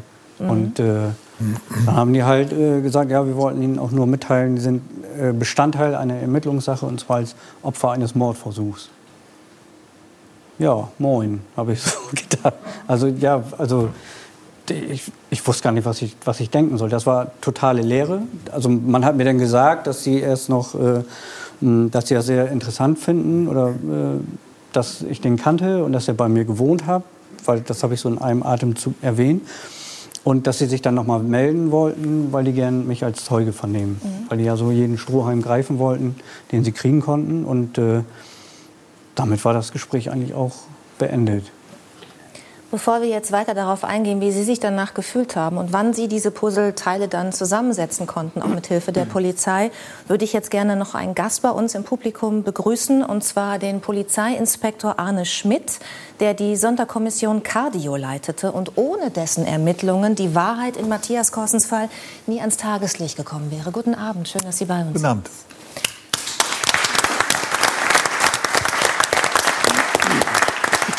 War damals genau die Aufgabe dieser Soko Cardio? Die Aufgabe war im Grunde genommen, das gesamte Leben von Nils Högel und alle seine Arbeitsstätten äh, zu untersuchen, ob äh, es weitere Tatorte gab. Denn in dem Prozess, der parallel lief, äh, ging es ja nur, in Anführungsstrichen bitte nur, um fünf Taten im Krankenhaus Delmenhorst. Aber es gab schon den sehr starken Verdacht, dass er auch an anderen weiteren Arbeitsstätten möglicherweise Taten begangen hat. Und das alles zu untersuchen, das war im Grunde genommen unser Auftrag. Und so kamen Sie auch auf Matthias. So ist das. Denn auch der Rettungsdienst, wir wussten ja, dass äh, Nils Högel in unterschiedlichen Rettungsdiensten gearbeitet hat. Und es gab schon damals den Verdacht, dass er auch dort möglicherweise Manipulationen an Patientinnen und Patienten vorgenommen hat. Und so sind dann eben einzelne Fälle ans Tageslicht gekommen, unter anderem auch der Fall von Matthias Korsen. Högel konnten insgesamt 91 Taten juristisch nachgewiesen werden, wenn ich jetzt richtig informiert bin. Die Zahlen sind ja äh, fast mit jedem Jahr gefühlt höher geworden. Äh, was glauben Sie denn, äh, wo endet diese Zahl denn mal? Es wird ja immer noch ermittelt. Ist das nur die Spitze des, des Eisbergs? Sind es jetzt alle Fälle, die man ihm wirklich zur Last legen kann? Also gegen Nils Högel wird aktuell nicht mehr ermittelt. Die Verfahren sind abgeschlossen. 91, äh, das sind tatsächlich die, äh, ist die Anzahl der Opfer, die äh, aufgrund seiner Taten verstorben sind. Das ist aber mitnichten das, was es tatsächlich an Opfern gibt. Die Frage ist nicht so leicht zu beantworten. Es gibt ein großes Dunkelfeld. Ähm, es gibt sehr, sehr viele Patientinnen und Patienten, die während seiner Dienstzeiten verstorben sind, die zum Beispiel im Feuer bestattet wurden, wo wir gar nicht oder nur in sehr wenigen Fällen auch einen Nachweis führen konnten. Es gibt Opfer, die wie Matthias Korsen und auch andere von denen wir viel zu wenig reden, die auch von Högel vergiftet wurden und die seine Reanimation oder auch die Reanimation von anderen dann überlebt haben. Aber trotzdem sind sie ja praktisch an die Grenze des Todes geführt worden. Und, und auch das ist uns immer wichtig. Es gibt auch, und das hat sich gerade in der Zeit, wo wir ermittelt haben, die vielen Krankenpfleger, die in den Krankenhäusern hier arbeiten, die sich jeden Tag darum kümmern, dass es Menschen, denen es echt schlecht geht, mhm. wieder gut geht. Äh, da gab es ein unglaublich großes Misstrauen gegen diese, gegen diese Menschen, gerade hier in der Region. Ähm, die sind natürlich nicht direkt Opfer geworden von Nils Högel, aber sie haben auch sehr darunter leiden müssen. Und das ist schon sehr unfair bei diesen Menschen, die sich wirklich äh, sehr um das Leben anderer Leute kümmern. Da haben Sie absolut recht. Ja. Also Im Moment versucht man ja zu ermitteln, welche Rolle die Vorgesetzten von Nils Högel gespielt haben, was die wussten, was die Kollegen wussten. Aber noch mal zurückzukommen zu diesem Fall. Äh, was konnten Sie denn da ermitteln? Also die gutachterlichen Überprüfungen von mehreren hundert Rettungsdienstprotokollen, bei denen Nils Högel im Rettungseinsatz gewesen ist, haben ein gutes Dutzend an sehr auffälligen Fällen äh, zutage gebracht, wo im Grunde genommen der, der Zustand der Patientinnen, die dann im Laufe der, des Rettungseinsatzes eingetretene Ateminsuffizienz, also die Tatsache, dass Patienten nicht mehr selbstständig atmen konnten, wie bei Ihnen eben auch, wie bei Herrn Korsen ne? auch, mhm. eigentlich mit dem Krankheitsbild nicht vereinbart waren. Und äh, im Fall von Herrn Korsen hat es dann nochmal ein äh, medizinischer Gutachter speziell überprüft und kam eben auch zu dem Ergebnis, dass die Verletzungen, die Herr Korsen im Zusammenhang mit dem Unfall erlitten hat, eigentlich nicht zu einer Atemdepression hätten führen dürfen und können. Da gab es eigentlich keinen vernünftigen Grund für. Äh, und das Gutachten endete dann eben auch äh, damit, dass äh, die Gutachter gesagt haben, mit an Sicherheit grenzender Wahrscheinlichkeit ist ihm etwas injiziert worden, nämlich ein Muskelrelaxanz, also eine Substanz, die dazu führt, dass die Muskulatur erschlafft und dann kann ich nicht mehr atmen, weil auch das Zwergfell nicht mehr funktioniert. Das ist sehr, sehr grausam, weil bei vielen passiert das halt im Zustand des Bewusstseins. Das ist wie Ertrinken ohne Wasser äh, mit ganz großer Panik. Das war auch etwas, was Herrn Korsen ergriffen hat, was sich auch aus den Rettungsdienstprotokollen ergeben hat, diese unglaubliche Panik in diesen Sekunden, in denen man atmen möchte, aber es nicht mehr kann bis einem dann irgendwann der Tubus äh, in die Luftröhre eingeführt wird und man von außen praktisch mit Luft versorgt wird. Was ja erklärt, ne, warum Ihr Unterbewusstsein sich so stark gemeldet hat. Ne? Ist das so eine Art Trauma dann, was Sie erlitten haben? Nicht nur so eine Art. Also ich habe ja äh, quasi zehn Jahre, äh, habe ich ja nicht gewusst, ähm, was passiert ist. Und äh, dieser Mensch hat mich ja über Jahre begleitet. Also er hat ja noch, er hat ja meine Situation ausgenutzt. Er hat sich ja angeboten als Freund äh, über Jahre, auch nach dem ersten Prozess. Er hat bei mir gewohnt und alles und er hat ja äh, mal mehr, mal weniger hat er mal den Kontakt gesucht und so habe ich ja, also äh, habe ich mir immer wieder, ich sag mal, das, äh, das Böse ins Haus geholt, ohne das zu wissen. Mhm. Und es gab halt Situationen in den zehn Jahren vom Unfall bis zum Anruf der Polizei, wo, äh, wo ich wo ich nie irgendwie eine Erklärung hatte für Gefühle, Entscheidungen, die ich getroffen habe, Verhaltensweisen, wo ich dann im Nachhinein wirklich durch filigrane Puzzlearbeit irgendwie äh, dann erstmal so einen Sinn drin gesehen habe. Also weil dann diese zehn Jahre ähm, ganz anderen Sinn ergeben haben. Ich habe mal gesagt, das ist wie zurück in die Zukunft. Martin McFly, nur in doof. Er fliegt zurück, dreht an der Schraube und plötzlich ergeben die zehn Jahre einen ganz anderen Sinn. Was, was für mich macht. an dieser Sache keinen Sinn ergibt, ähm, aber das ist vielleicht so ein Punkt, wo man dann auch mal hadert mit, mit einem Rechtssystem, ist, dass man Nils Högel diesen Mordversuch an ihn gar nicht äh, ja, zur Last legen, schon, aber man kann ihn deshalb nicht verurteilen. Denn vielleicht können Sie uns da noch mal äh, aufklären, Herr Schmidt. Äh, wenn ich es richtig verstanden habe, ist es so, man weiß jetzt, es war ein Mordversuch, mhm. was da passiert ist. Äh, aber weil er ihn intubiert hat, und ihn gleichzeitig auch wieder gerettet hat, ist dieser Mordversuch also quasi wieder zurückgenommen worden. Und deswegen ist es nur gefährliche Körperverletzung. Und die verjährt nach fünf Jahren. Und deshalb kann man ihm das nicht mehr äh, quasi vor Gericht zur Last legen, richtig? Eigentlich haben Sie es perfekt erklärt. Das ist im Strafrecht so, es gibt den Rücktritt vom Versuch. Und äh, das Injizieren dieses äh, Muskelrelaxanz war definitiv ein Mordversuch, weil wenn man nichts macht danach, dann stirbt der Mensch. Und, äh, aber äh, der Täter, in dem Fall Nils Högel, hat durch sein eigenes Handeln dafür gesorgt, dass der Tod nicht eingetreten ist. Damit ist er vom Versuch des Mordes zurückgetreten. Und dann bleibt in Anführungsstrichen nur die gefährliche Körperverletzung über. Und das ist ein Delikt, das nach zehn Jahren verjährt. Aber Judith, darf ich mal sagen, was wahrscheinlich viele jetzt denken, die uns äh, zuschauen, neben dem Entsetzen, wirklich abgrundtiefen Entsetzen über diese Mordtaten und Mordversuche, dieses Massenmörders, äh, was eine Sendung für sich sein müsste, ist, wie Behörden das Jahre, Jahrzehnte irgendwie mitgekriegt haben und nicht eingehend untersucht haben, sodass es immer weitergehen könnte. Das ist etwas, wenn mir das vorher einer geschildert hätte, ich hätte das in Deutschland für undenkbar gehalten. Ja, das ist eine Sache. Ich möchte erstmal Danke sagen an Sie, Herr Schmidt, ja. dass Sie uns das hier erklärt haben. Vielen Dank. Du hast natürlich recht. Ähm, jetzt haben wir Herrn Carson hier. Wie geht es Ihnen damit? Also ich möchte mal betonen, mir geht es heute gut. Also ich meine jetzt mit der Situation, dass Sie wissen, man kann diesen Mann für das, was er getan hat, jetzt nicht so. mehr belangen, weil einfach die Verjährungsfrist jetzt mal abgelaufen ist. Ich finde das eigentlich ein Skandal sondergleichen. Es ist, natürlich ist es gut, wenn man irgendwelchen Menschen, die eine Tat begehen aus dem Affekt oder weil sie betrunken waren, also denen die Möglichkeit gibt, äh, wie sagt man so schön, eine goldene Brücke zu bauen, dass sie wieder ins Leben zurückkehren. Aber in, in meinem Fall äh, da fehlt mir so ein bisschen so die menschliche Bemessungsgrundlage. Also ja. das hat er weder aus dem Affekt getan, noch, äh, noch bin ich ihm zufällig, ja, ich bin ihm zufällig über den Weg gelaufen. Äh, das war ja nun mal Schicksal, dass wir uns da begegnet sind. Aber er hat im Vorfeld, hat er hunderte Menschen umgebracht. Er wusste genau, was er tut. Er hat seine Äh, wie wurde mal erwähnt, er hat seine Choreogra Choreografie hat er äh, geübt, äh, er hat verschiedene Medikamente benutzt, er, er, hat genau gewusst, was er tut und hat er auch genau bei mir genau gewusst, was er da macht. Er wusste, was er gibt, er wusste, was passiert. Und kommen wusste, wir mal weg von ihm, weil ich finde, so viel Sendezeit hat er gar nicht verdient. Ja, das stimmt. Ähm, kommen wir noch mal zurück zu Ihnen. Wie geht es Ihnen damit? Können Sie Menschen vertrauen seitdem? Es geht wieder. Also das, äh, er hat viel zerstört, gerade was äh, medizinischen Bereich angeht. Ähm, Sie meinen, was ne, wir gerade schon darüber gesprochen haben, Vertrauen in, was wird mir da gespritzt, wenn ich da liege auf der Intensivstation die Aufsicht, und bewegen die Aufsicht, kann. Die Aufsicht ja. auch. Aber bei Ihnen persönlich, also ich meine, das war, das war Ihr Kumpel, wie Sie sagen, Ihr Freund. Ja, also das ist ja, das ist ja nicht nur eine, eine enttäuschende Freundschaft gewesen, das ist ja, das ist ja Missbrauch allererster Güte, was er gemacht hat. Es ist, ist, ja nicht nur an dem Tag des Unfalls, dass er da manipuliert hat, wie man so schön sagt, sondern er hat ja über Jahre hat er ja äh, mich begleitet und immer wieder äh, erwähnt, was, was gemacht wurde, was er gemacht wurde, hat sich immer ins Licht gestellt, dass er ja derjenige war, der mich gerettet hat. Sie Sie haben ihm ja auch einen Brief geschrieben, ne? Äh, wo Sie das nochmal, ähm, also in, in, ins Gefängnis, wo Sie nochmal schreiben, wie es Ihnen damit geht. Ähm, letzte Frage, hat er Ihnen jemals geantwortet?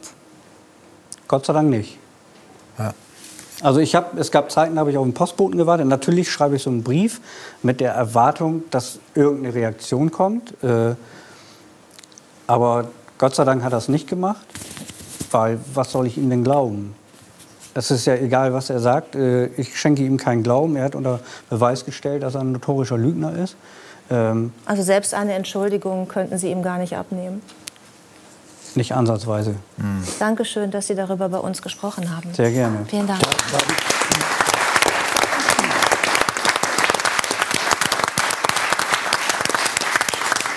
Sind alle noch ein bisschen wie erschlagen durch die Schilderung von Herrn Korsten. Trotzdem erlauben Sie mir einfach zu, zu bekennen, dass ich mich wahnsinnig freue, dass Sie hier sind, weil ich ein großer Fan bin ähm, von Ihnen, obwohl wir uns noch nie begegnet sind, einfach durch die Rollen, die Sie gespielt haben. Und ähm, ich würde Sie so gerne fragen, warum Sie heute besonders aufgeregt sind, denn mir ist zugetragen worden, dass es mit dem morgigen Abend zu tun hat. Ja, ich ähm, habe seit 1976 keinen ähm, Song Contest verpasst. Den ESC? Ja, damals früher noch, auch anders. Dann ist noch ne? Grand Prix Eurovision de, la, de la Chanson. Und ähm, in diesen äh, ja, nahezu 40 Jahren, selbst als ich am Theater war, war es wie ein Glück für mich, dass ich äh, nicht spielen musste an diesem Abend des Wettbewerbes. Und morgen Jetzt muss man sagen, mein Bruder ist äh, ganz großer Schalker-Fan. Und äh, ich habe letzte Kein Woche, Schlager. Ich habe letzte Woche geweint, wenn Schalke aufgestiegen ist. Und seine Tochter hat morgen Jugendweihe. Ausgerechnet am Tag der Eurovision. So, und, und, es ist mir so schwer gefallen. Ich habe meinem Bruder gesagt, Uwe, du musst doch wissen, du, Schalke spielt jede Woche. Du kannst jede Woche feiern, aber der Song Contest für mich einmal im Jahr. Ich fahre jetzt morgen nach Halle und ich darf dann morgen um ab 21 Uhr darf ich mich äh, abseilen und äh, das heißt, es wird nur eine Dreiviertelstunde verloren. Das, nee, nee, um, um 21 Uhr geht's, geht's erst los. Ja, ja, okay, okay. Die, die, Übertragung aus Turin okay. ab 2015 von der Reeperbahn. Aber du musst es auch live sehen, oder was? Ich muss es live sehen, ja, ja. Mhm. Sie, Sie, äh, Sie, wissen, dass äh, Judith in der Jetzt ersten Zeit unter äh, Moderation gemeinsam bei 3 nach 9 das auch einmal moderieren durfte. Ich weiß, 2011. Ja. Ich weiß alles, alles, alles. alles. Alles, alles, Dann wissen Sie vielleicht auch, dann wissen Sie auch, wer vielleicht äh, wer, wer, morgen gewinnen wird. Also äh, ich habe heute tatsächlich noch versucht, äh, Wetten abzugeben in Wettbüros. Das ist nicht mehr ganz so leicht. Man muss sich verifizieren. Und ähm, es ist so, äh, also meine Prognose ist, wobei ich damit nicht einverstanden bin, dass morgen Abend wahrscheinlich die Ukraine gewinnen wird. Äh, aber ich sage, die, ähm, die werden wahrscheinlich gewinnen durch die Jurys und weniger durch die Fans. Weil ich glaube, dass die Fans das nicht möchten, dass dieser Wettbewerb in irgendeiner Form politisch. Wie wird denn das gewichtet? Ja. Wie wird das gewichtet? 50-50. 50-50. Und darum, meine Prognose ist, dass Italien oder Schweden, wenn es äh, gewinnen würden, aber wahrscheinlich wird morgen die Ukraine gewinnen. Insgesamt, weil sie die, auch die, die große Anzahl der Jury hat. Aber wenn, wenn wir nicht in dieser Zeit wären, in welcher wir uns heute befinden, würde wahrscheinlich morgen Italien oder Schweden, und ich wage fast Italien, gewinnen. Ich würde darauf wetten. Würden Sie wetten, dass die gewinnen? Dann kann ich, ich leider, leider nicht gegenhalten, weil die Wette hätte ich Ihnen auch angeboten. Ja, ja, aber es sind ganz, ganz, ganz tolle Künstler aus Italien. Ähm, der Mammut, der 2019 äh, schon angetreten ist, der so mein Herz bewegt hat, der wurde ja in Italien angefeindet von dem damaligen Innenminister. Salvini, ja. Äh, genau. Und, ähm, und der hat es dann äh, tatsächlich, das muss ich jetzt auch sagen, ähm, der hat es im entscheidenden Moment, Moment in der Live-Sendung, hat er es nicht auf den Punkt gebracht was in den Proben war, was, was man auch sehen konnte in den, in den ähm, Halbfinals und so etwas. Mhm. Da war er auf dem Punkt und es hat mir dann so leid getan, das, was das für eine Tragödie ist. Aber das passiert ja jedem, der, der mal auf der Bühne steht, dass ja. eine Probe besser läuft als dann die eigentliche ja, Vorstellung. Und der hat aber trotzdem gewonnen. Und der ist Zweiter geworden. Und, äh, richtig. Und morgen tritt er zusammen mit einem 19-jährigen genau. Kollegen auf. Aber ähm, da Sie alles wissen, wie wird denn unser deutscher Kandidat abschneiden? Ähm, also wenn ja. Darf Bongartz jetzt schon so lachen muss, ne, dann weißt du, das war, das habe ich Hast nicht so viel Hoffnung. gesehen? Und jetzt wissen Sie, haben Sie eine Vorstellung. ich, ähm, äh, also äh, ich, ich glaube in, insgesamt nicht ganz so gut, was die Punkte angeht. Mhm. Ähm, äh, aber ich glaube, dass dieser, dieser Junge talentiert ist und, äh, und die Sache auch ein bisschen ernster nimmt als der Kandidat, der letztes Jahr ähm, gewonnen hat. Und ich habe das ein bisschen übel genommen, dass er im Nachhinein dann immer gesagt hat... Der deutsche ähm, Kandidat. Ja, der hat gesagt, das ist mir eigentlich egal, wie ich abschneide und so. Ich will da meinen Spaß haben. Und ich finde es auch ganz schön, wenn man sagt, also wenn ich jetzt äh, für mein Land antrete, dann... Ähm, dann kann ich das durchaus auch ernst nehmen. Mhm. Dann, vielleicht, weil, weil, ich damit ja auch viele Menschen glücklich mache in diesem Land. Und es gibt ganz viele Menschen, die an dem Abend auch ähm, Zeuge werden. Das ist ja sowieso die Faszination bei der Eurovision. Ich habe das ja auch lange überprüft, warum ich das so gerne sehe. Und ich glaube, ich teile das mit ganz vielen Menschen, weil es schön ist, einen glücklichen Moment äh, äh, mit einem Menschen zu teilen, der vielleicht den glücklichsten Moment in seinem ganzen Leben haben wird, der sich wahrscheinlich so nicht mehr wiederholen wird. Das ist ja schwer, also, was Sie auch mhm. vorhin gesagt haben, auch Erfolg zu halten. Ich habe immer gesagt, wenn ich da singen würde und würde gewinnen, ich würde mir in der Nacht noch das Leben nehmen. Weil, ja, wirklich, weil ich, weil ich so traurig wäre, dass dieser schöne Moment so schwinden würde. Über diesen Hang zum Suizid bei Männern werden wir gleich noch gleich sprechen. Mit, ja, ja, auf ja. jeden Fall. Jedenfalls, äh, ich glaube, hier in der Runde war, ist keiner bislang so interessiert gewesen am ESC. Nach diesem Gespräch sind wir morgen alle dabei. Also ich wünsche das. Ich muss einschalten. Ich muss einschalten. Das unglaublich. Aber Sie haben gesagt, diesen Moment teilen, wenn Sie mir diesen, dieses Wort teilen, wenn ich mich daran festhalten darf. Ähm, morgen sind Sie ja in Halle. Da sind Sie ja Bei meinem Bruder. Ja, da sind Sie ja möglicherweise gezwungen, das mit dem einen oder anderen zu teilen, weil jemand in den Fernsehraum kommt. Aber was gucken Sie normalerweise mit anderen zusammen Nein. oder alleine? Nein. Ähm, also das hat sich ein bisschen verbessert, wirklich ein bisschen verbessert. Aber es gab äh, ähm, die Jahre 82, 83, 84, 85, da war ich schon eine Woche vorher nicht mehr ansprechbar. Also weder für meine Eltern, für meinen Zwillingsbruder. Es war ganz, ganz schlimm. Es war wirklich ganz, ganz schlimm. Und ähm, wenn ich ehrlich bin, mag ich das nicht gerne in Gesellschaft sehen, weil es mir dann persönlich fast wehtut, wenn ich so viel Gefallen an einem Lied finde und ein anderer fängt dann an zu telefonieren oder, oder, oder sagt, sag mal, habt ihr noch Bier? Und dabei, geht gar nicht. Das geht gar nicht. Das geht wirklich nicht. Man, man ist bei Musik auch so in einem emotionalen Moment und wenn einer einen so greift, ja, dann kommt dann so was Lapidares von rechts oder links. Aber ich glaube, das ist ja wirklich dieses große Geheimnis. Man kann das ja gar nicht erklären. Ich kann es ja nicht, ich kann es ja nicht erklären. Ich kann ja nicht sagen, dass äh, dort äh, stets Musik präsentiert wird, die wirklich immer gut ist. Aber das, was die Stimme hat, die Stimme geht doch immer erst ins Herz. Mhm. Und dann durch den Kopf. Das, ist das, das ist auch tolle an Musik. Das, das ist das wirklich ist, so. Ist, und ist die Kunst, die als erstes in die Seele geht. Genau. Und ich kann doch gar nichts dafür. Das ist jemand so, als wenn jemand einfach. da muss ich ja nicht schämen dafür. Null, ja. Gott, warum? Also mein ganzes Leben ist bestimmt durch Borussia Dortmund. Da geht mein, mein gesamter Termin klar. Ja, es ist was anderes als Schalke. Was was anderes als Schalke. Verbotene Stadt. Das war, jetzt, das war der falsche Einwurf. Aber, aber auch, auch mit allen Instrumenten, die es gibt. Wir versuchen immer die Stimme zu imitieren, das Atmen, die Phrasierung, ja, ja. Die, die, die, die Farbe. Aber ist die Geige nicht das Instrument, was die Stimme am stärksten imitiert? Ich finde, es hat das gesamte Spektrum vom Bariton bis, zum, äh, bis ja. zur Sopranstimme. Und das hat mich damals an, an dem Instrument natürlich auch fasziniert, weil meine Stimme, selbst unter der Dusche...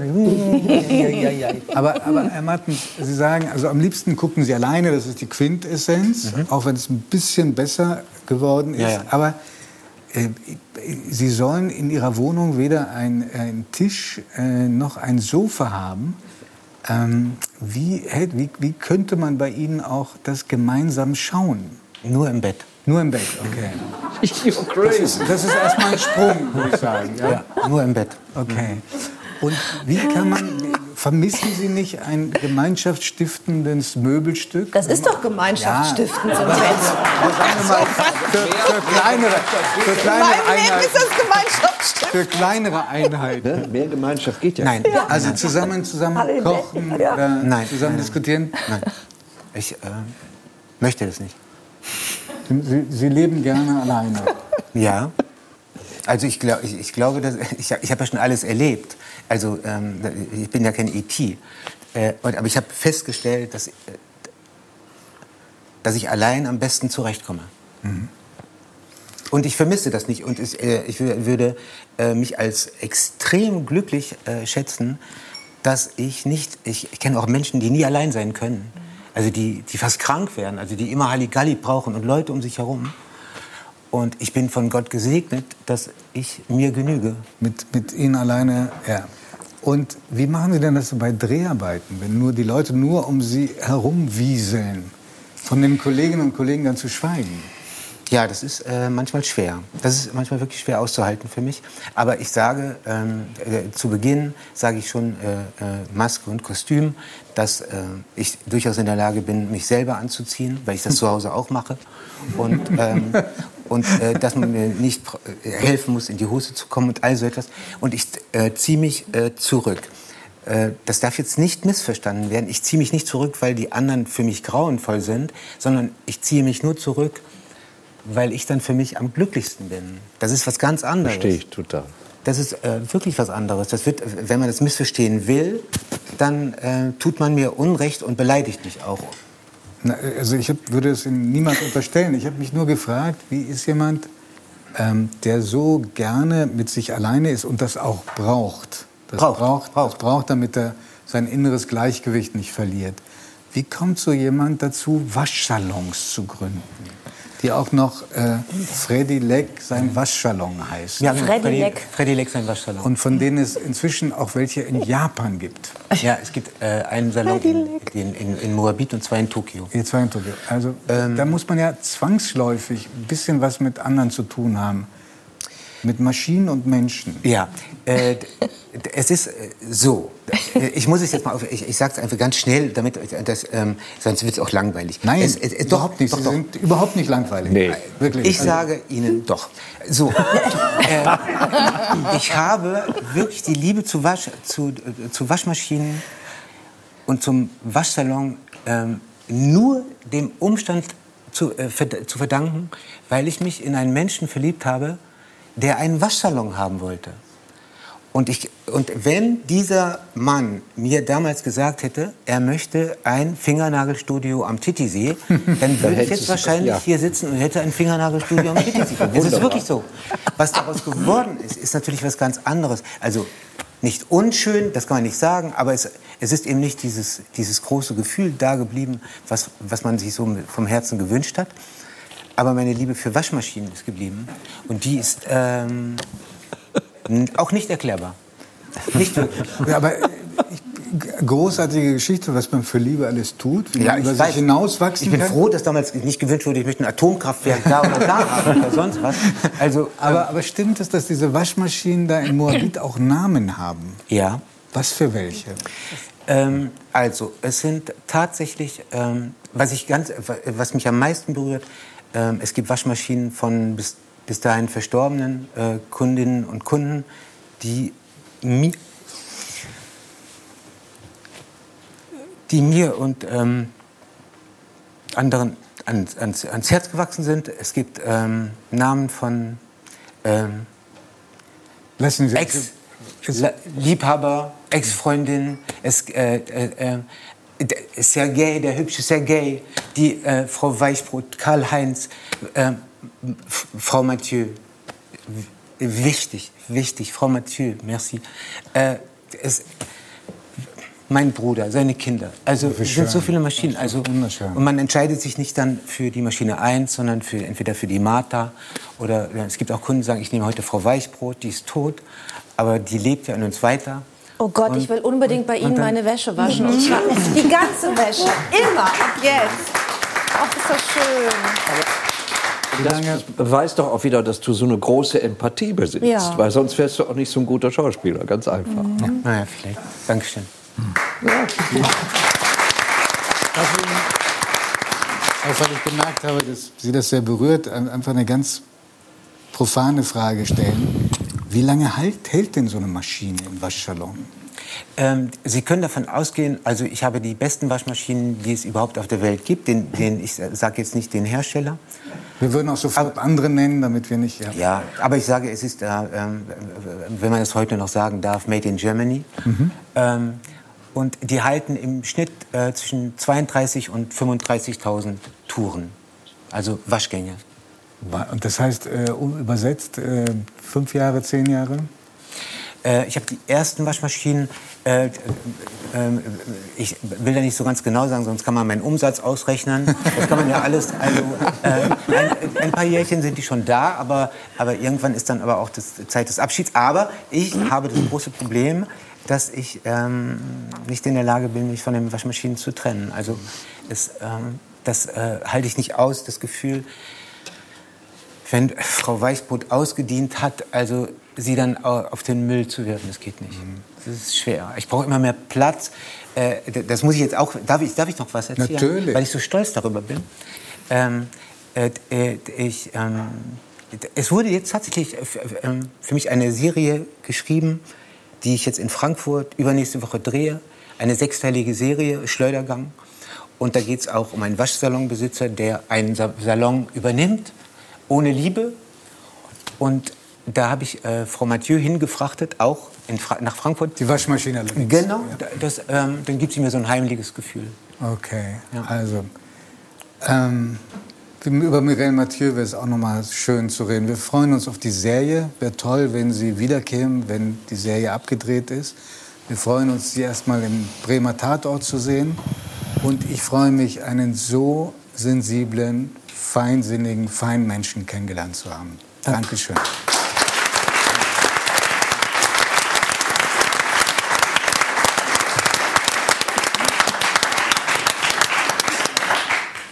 So, und jetzt kommen wir zu einem Mann, der Männer berät und der ausgerechnet hat, wie viel Männer kosten. Also wie viel sie unsere Gesellschaft kosten, weil sie so viele Negativstatistiken anführen.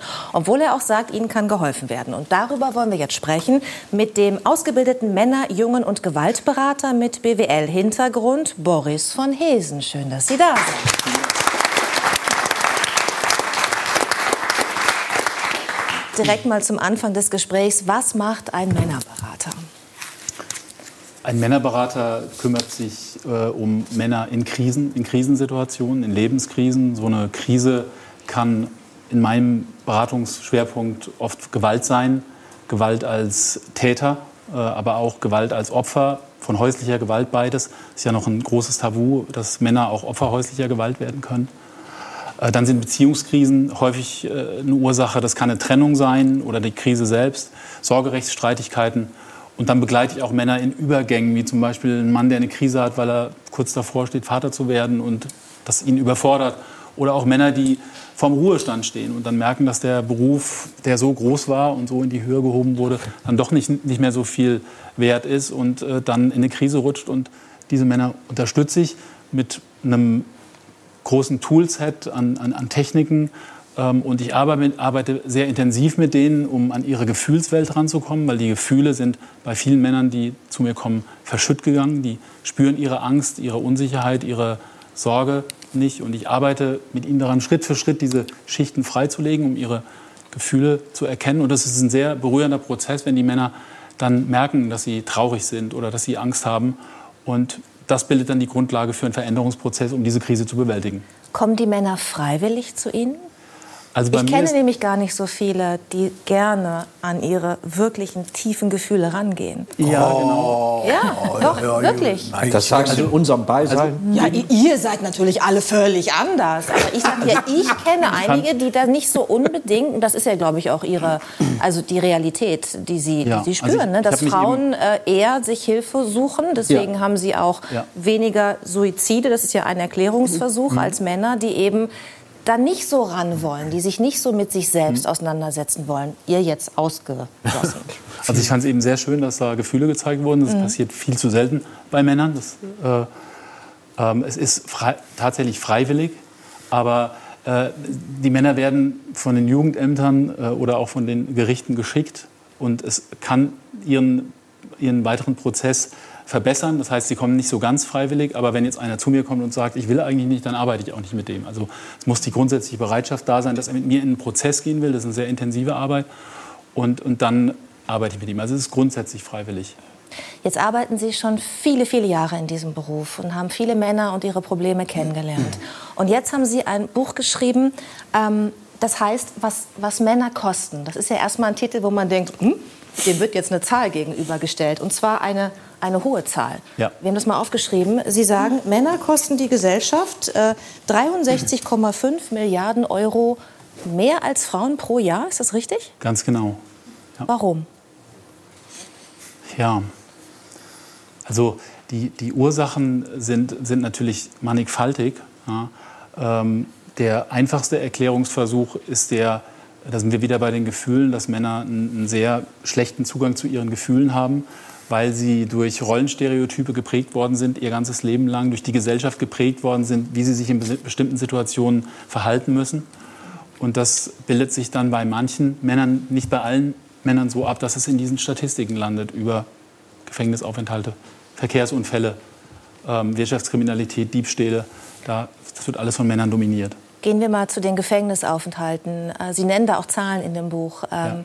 Wie viel Prozent der Gefängnisinsassen sind Männer in Deutschland? Ja, das, ist, das, ist, eine Zahl, die viele Leute, wenn ich das erzähle, äh, erschreckt. Ja, und das ist ein gutes Beispiel, wie ich das berechnet habe, wie ich an die Berechnung rangegangen bin. Ähm, es sind 94 Prozent der Gefängnisinsassen der Häftlinge Männer. Ähm, und es gibt einen Haftkostentag, äh, der beträgt ungefähr 130 äh, Euro und das kann man dann mit den Tagen des Jahres hochrechnen. Und dann kommt diese Summe raus. Das ist jetzt die Summe, die Männer tatsächlich zusätzlich kosten. Ich nehme immer die Kosten, die Männer verursachen und die Frauen verursachen und ziehe die Frauen von den Männern ab, damit wir wirklich sehen, was. Das ist schon die bereinigte Summe quasi? Das ist die bereinigte Summe, mhm. ganz genau. Das ist eine erschreckende Zahl. Woran liegt es denn Ihrer Meinung nach, dass so viel mehr Männer in Gefängnissen sitzen als Frauen? Ja, also ich denke schon, dass diese, da müssen wir die Rollenstereotype dann mal beim Namen nennen, stark sein müssen, nicht schwach sein dürfen. Wir kennen diese Abwertungen, die die Jungs erfahren, Memme, Weichei, Waschlappen, da denkt man immer gleich an Männer. Die werden ja sogar auch als Mädchen äh, äh abgewertet. Äh, und äh, das ist ein, ein, Dauerfeuer, das, das Jungs äh, äh, aushalten müssen. Und Jungs, die kein, kein Korrektiv haben, das das irgendwie gerade stellt, die wandern immer tiefer rein in, in, in die Sackgasse und äh, Alkohol spielt häufig auch eine Rolle, natürlich auch kulturelle Prägung und das spiegelt sich dann in, in diesen Statistiken. Woher haben Sie diese Zahlen? Also jetzt gerade haben Sie gesagt, Sie können natürlich nachgucken, was kostet so ein genau. Haftkostentag. Ja. Sie haben dann eine Zahl von, ja. von Männern, die in Gefängnissen sitzen und dann rechnen Sie das einfach aus, ja? Genau, und ich gewichte das halt mit der, mit dem, mit der Geschlechterverteilung. Mhm.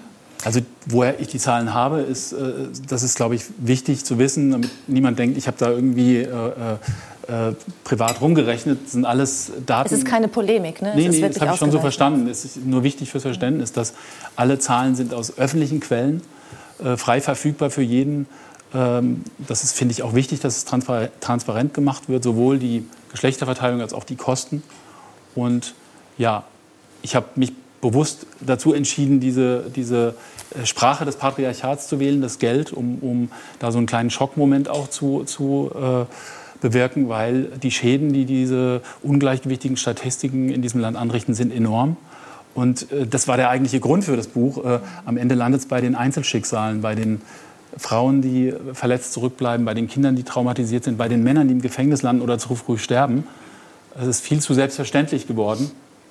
Und deswegen finde ich es find wichtig, dass wir äh, darüber eine Debatte führen. Deswegen. Mhm. Ich würde gerne noch mal zwei andere Zahlen äh, nennen, ähm, und zwar die Zahl Sucht. Suchterkrankungen gibt es ja auch bei Frauen, aber offenbar stärker bei Männern. Ja, ja.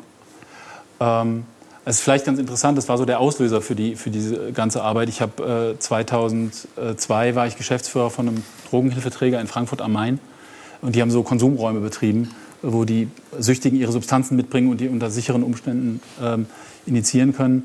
Und da habe ich einen Tag mitgearbeitet, um die Arbeit kennenzulernen. Und ähm, äh, da habe ich gesehen, dass nur Männer dort kamen, fast nur Männer. Und dann fing ich an zu recherchieren und habe herausgefunden, dass die Suchthilfestatistik der Stadt Frankfurt 85 Prozent Männer äh, zählt.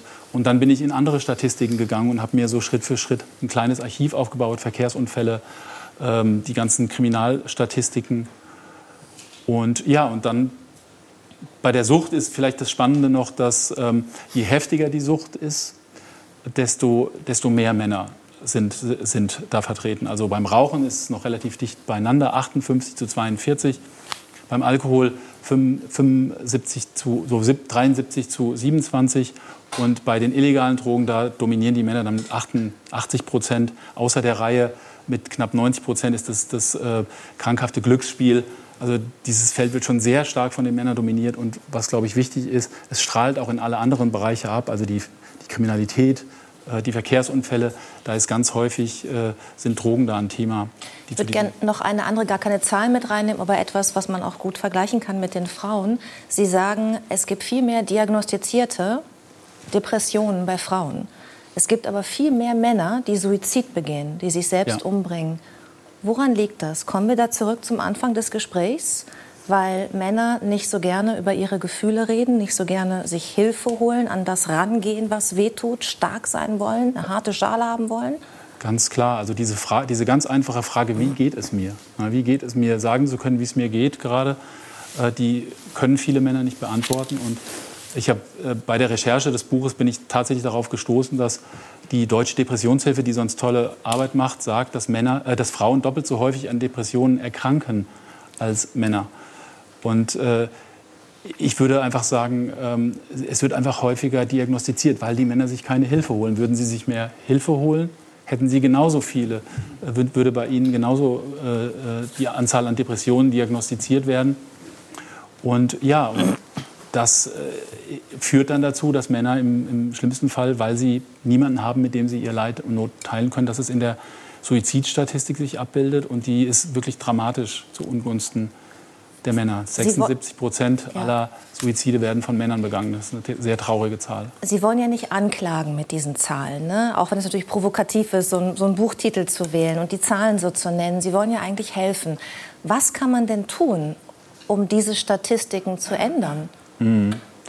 Also ich würde, äh, eine Sache kann man relativ leicht und schnell machen. Dafür plädiere ich, dass wir diese Statistiken, die beim Bundeskriminalamt, beim Kraftfahrtbundesamt, äh, beim Statistischen Bundesamt, dass die Zahlen, die vorliegen, dass sie prominenter präsentiert werden, dass sie nicht irgendwo in einem Tabellenband auf Seite 200 äh, hängen bleiben und dass gleichzeitig auch darüber eine Debatte entsteht. Warum ist dieses Ungleichgewicht da und was können wir dagegen tun? Weil, wie gesagt, am Ende leiden die Einzelschicksale darunter.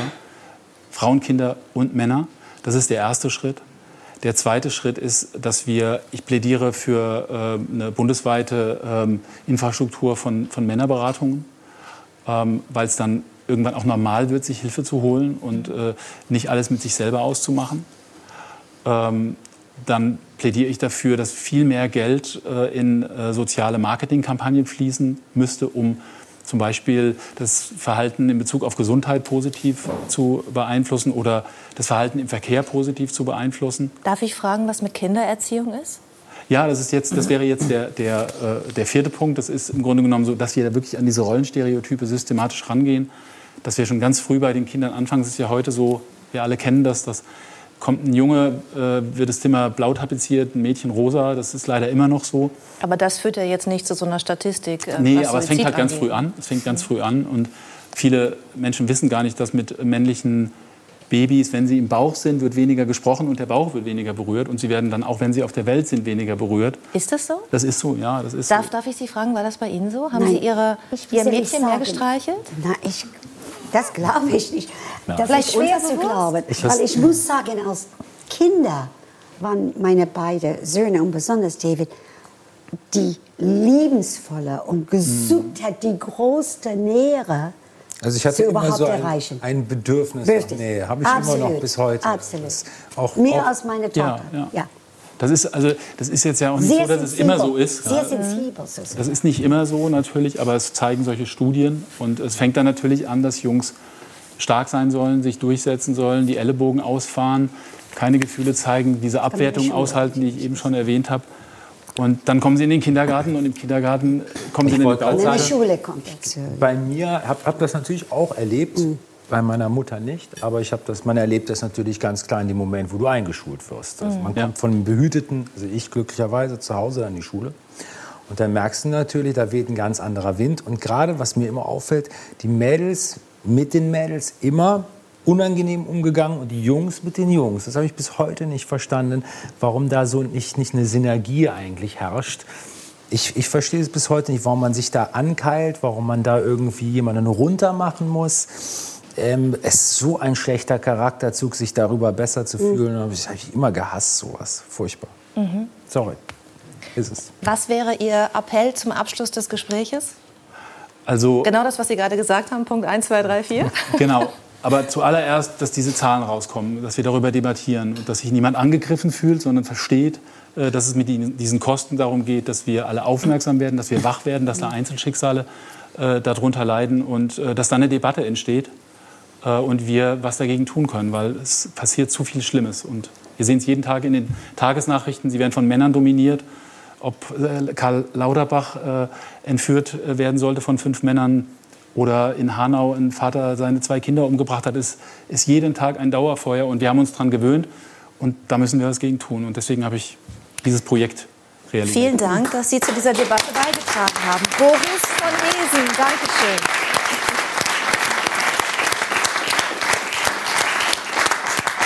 Marius, hast du ähm, irgendwas aus diesem Gespräch oder aus dem mit äh, Julia äh, Lebs herausgezogen, was dich inspirieren könnte zu einem Song? Ich weiß, dass das Jede der Menge. Männersong, der Männersong schlechthin hat ein Kollege von dir schon gesungen. Nee, aber de deshalb komme ich so gerne her, weil du hast so, so viele interessante Leute hier, die auch jetzt nicht unbedingt aus dem Showgeschäft sind oder so. Und, Wieso äh, du? Wir. Da kann man lernen. Hier. Wir. Ja, ihr natürlich auch. Ja, ja. Stichwort patriarchale Gesellschaft. Danke. Aber ja, durch, Jede durchaus. Menge, jede Menge. Was, was meinst du, wird haften bleiben? Was, was, Was sagst du? was wird haften bleiben, was, um mit Julia Leb zu sprechen, was kommt in einer Nacht hoch? Was, was meinst du, was dich einholen könnte von dem, was du gerade gehört hast? Na, vieles, auch vieles, was, was mich unglaublich interessiert, halt von, von diesen ständigen posttraumatischen Umständen, von, äh, von, von denen man eingeholt wird. Das ist das Erste.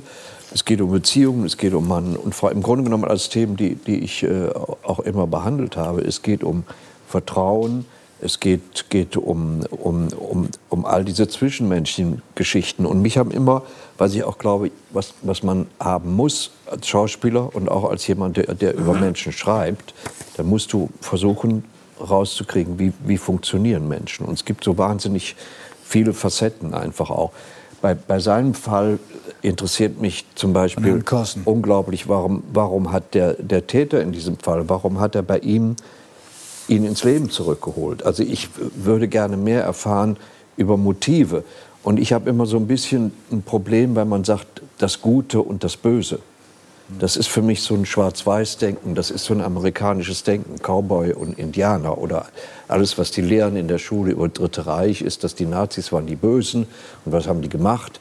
Die haben die, die Juden, aber die erfahren keine Hintergründe, keine Motive, das, das Tiefere in der Geschichte. Aber es gibt Böses, wo auch dieses Ausleuchten der Hintergründe nichts daran ändert, dass es böse ist. Nein, aber man sollte, die, Motiv, man sollte die Motive... Äh, äh, Wie es dazu kommen konnte, mein, ja, ist das, was du meinst? Das ist, was ich meine und ich finde auch... Äh, ein, ein ganz wichtiger Bestandteil ist immer die, die, die Fähigkeit, halt auch Dinge hinter sich zu lassen und die Fähigkeit, zu verzeihen auch. Wir, wir erleben alle so viel Verwundungen, Verwunder, äh, Verwundungen in, in, unserem Leben und erleiden auch so viele Schmerzen, aber äh, die, wir können die Vergangenheit ja nicht mehr ändern. Du musst ja das irgendwann hast du die Tür vorhin auch gesagt, als äh, man muss sich die Schlüsse daraus ziehen. David und, ja. und seine Mutter gesprochen haben, dass man irgendwann aufhören muss, seine Eltern fürs eigene Leben ja. verantwortlich zu machen. Das stimmt.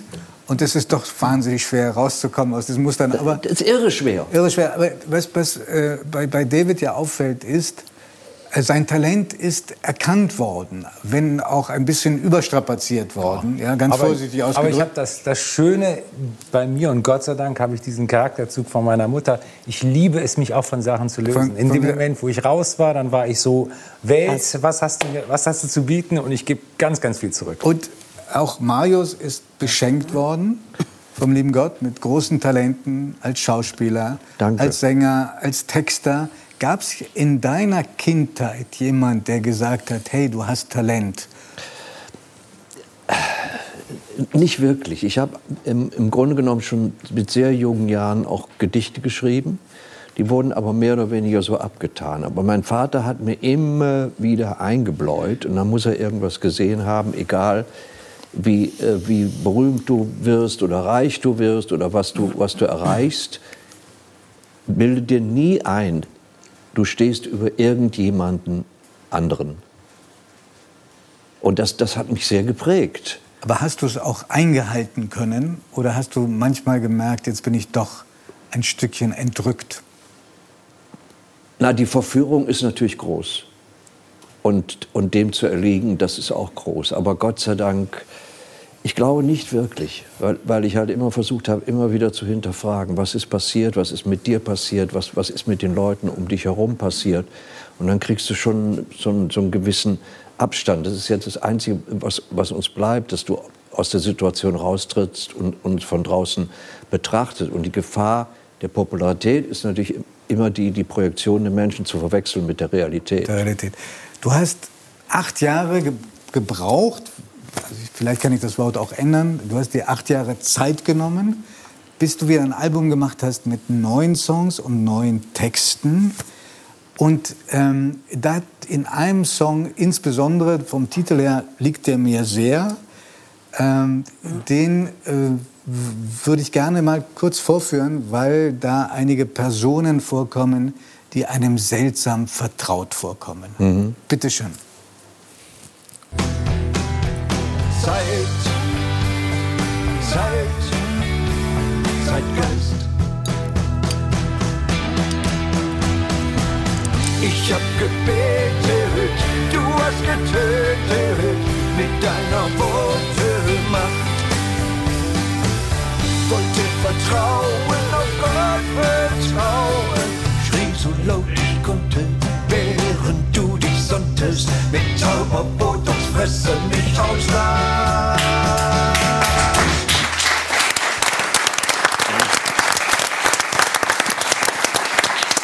Marius, da, da kommt ein, ein früherer oder immer noch Freund von dir vor, Gerhard Schröder.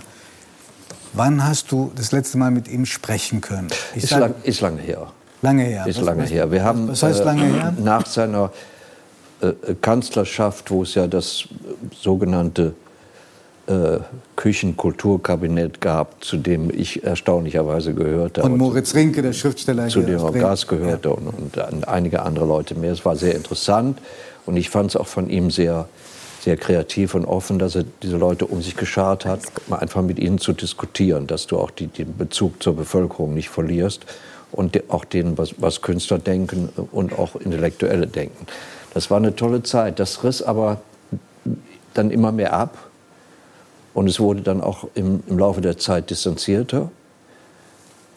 Und äh, natürlich haben alle, die, die da beteiligt waren damals, waren dann doch sehr erstaunt, den Weg, den er gegangen ist. Und ich kann das auch jetzt nicht voll, äh, nachvollziehen, weil er sich ja auch nicht äußert. Hm. äußert. Und, ähm, Aber er konnte doch, oder er kann immer noch unglaublich gesellig sein und so zumindest eine scheinbare Nähe herstellen. Das kann der unglaublich, ein Menschenfänger. Das, das ist äh, sein, ein, ein großes Talent gewesen und du hast dir hundertprozentig Gedanken gemacht wie kann es sein, er ist heute, glaube ich, einer der Figuren, die am meisten ähm, Ablehnung auch in Deutschland ähm, erfahren. Was ist deine, was ist deine Küchenpsychologie, warum er an diesem Putin so festhält?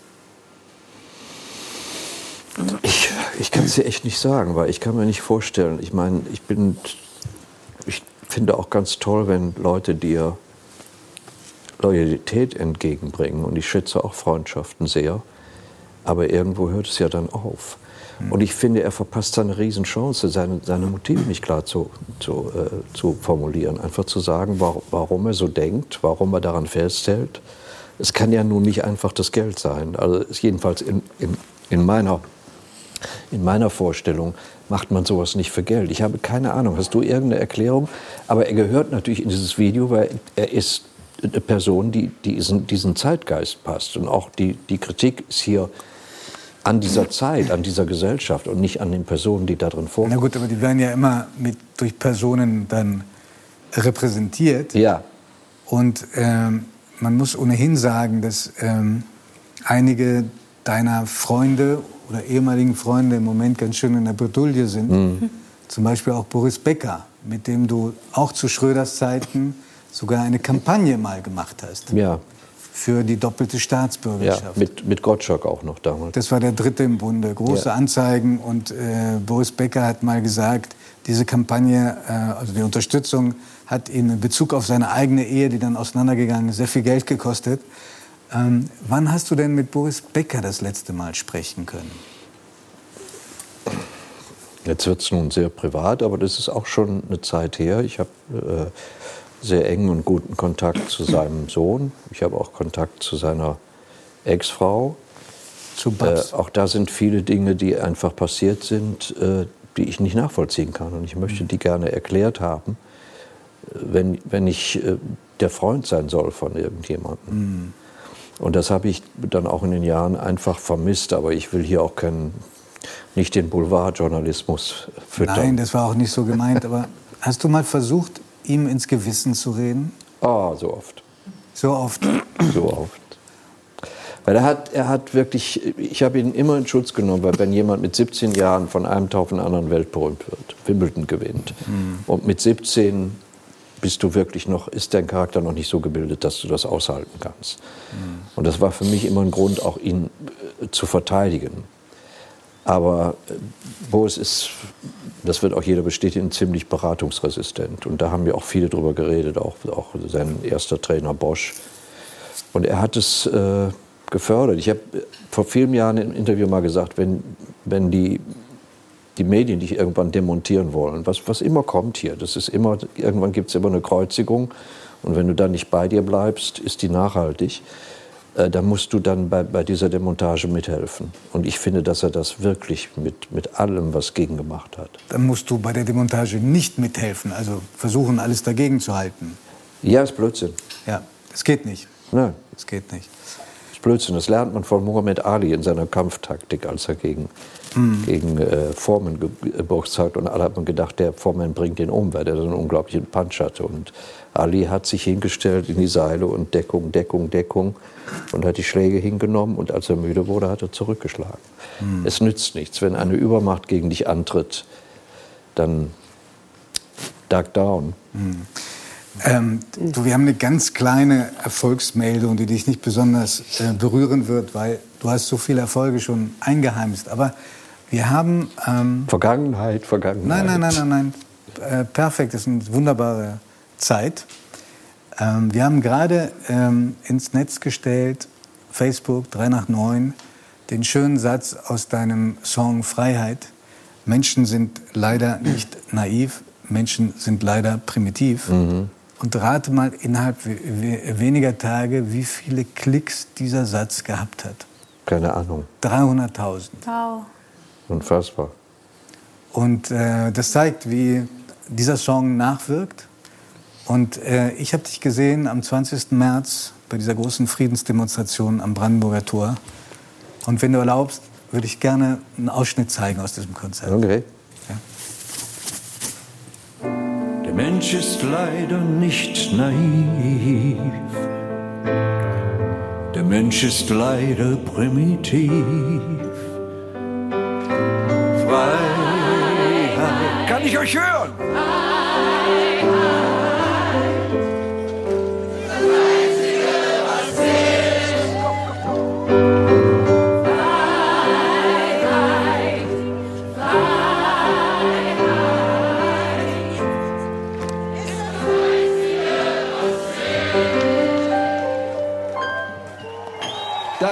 stolz auf euch.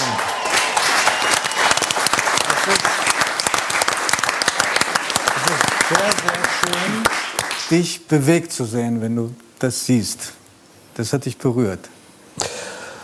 Äh, eher die Situation als, ja, als, ja. Äh, als, als das Lied. Und Den das war, das erste, gesungen, war das erste Mal, dass ja. ich, weil ich bin so oft gefragt worden, zehn Jahre Mauerfall, dieses, jenes, jedes Mal wirst du gefragt, ob du nicht dieses Lied singen solltest. Also ich habe die, die äh, was alles damit in Verbindung gebracht wurde, das steht mir gar nicht zu. Weil ich habe weder an, den, weder an die Wiedervereinigung geglaubt, noch an den Fall der Mauer. Das war für mich vollkommen illusorisch. Das hast du mit den Scorpions gemeint.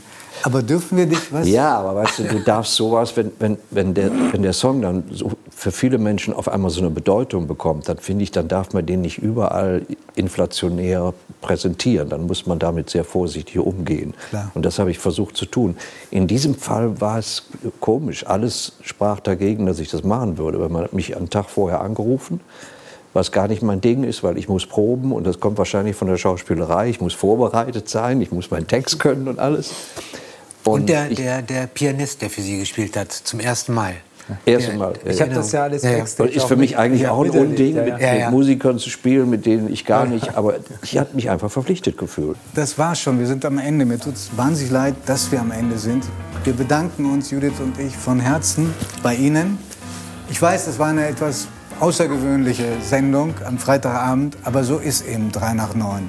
Vielen lieben Dank. Danke so gerne weitergesprochen mit jedem einzelnen unserer Gäste. Aber wir geben jetzt ab an Michelle Abdullahi ans Captain's Dinner. Michelle hat Bettina Wulff zu Gast und wir sehen uns im Juni wieder. Wir freuen uns auf Sie. Tschüss.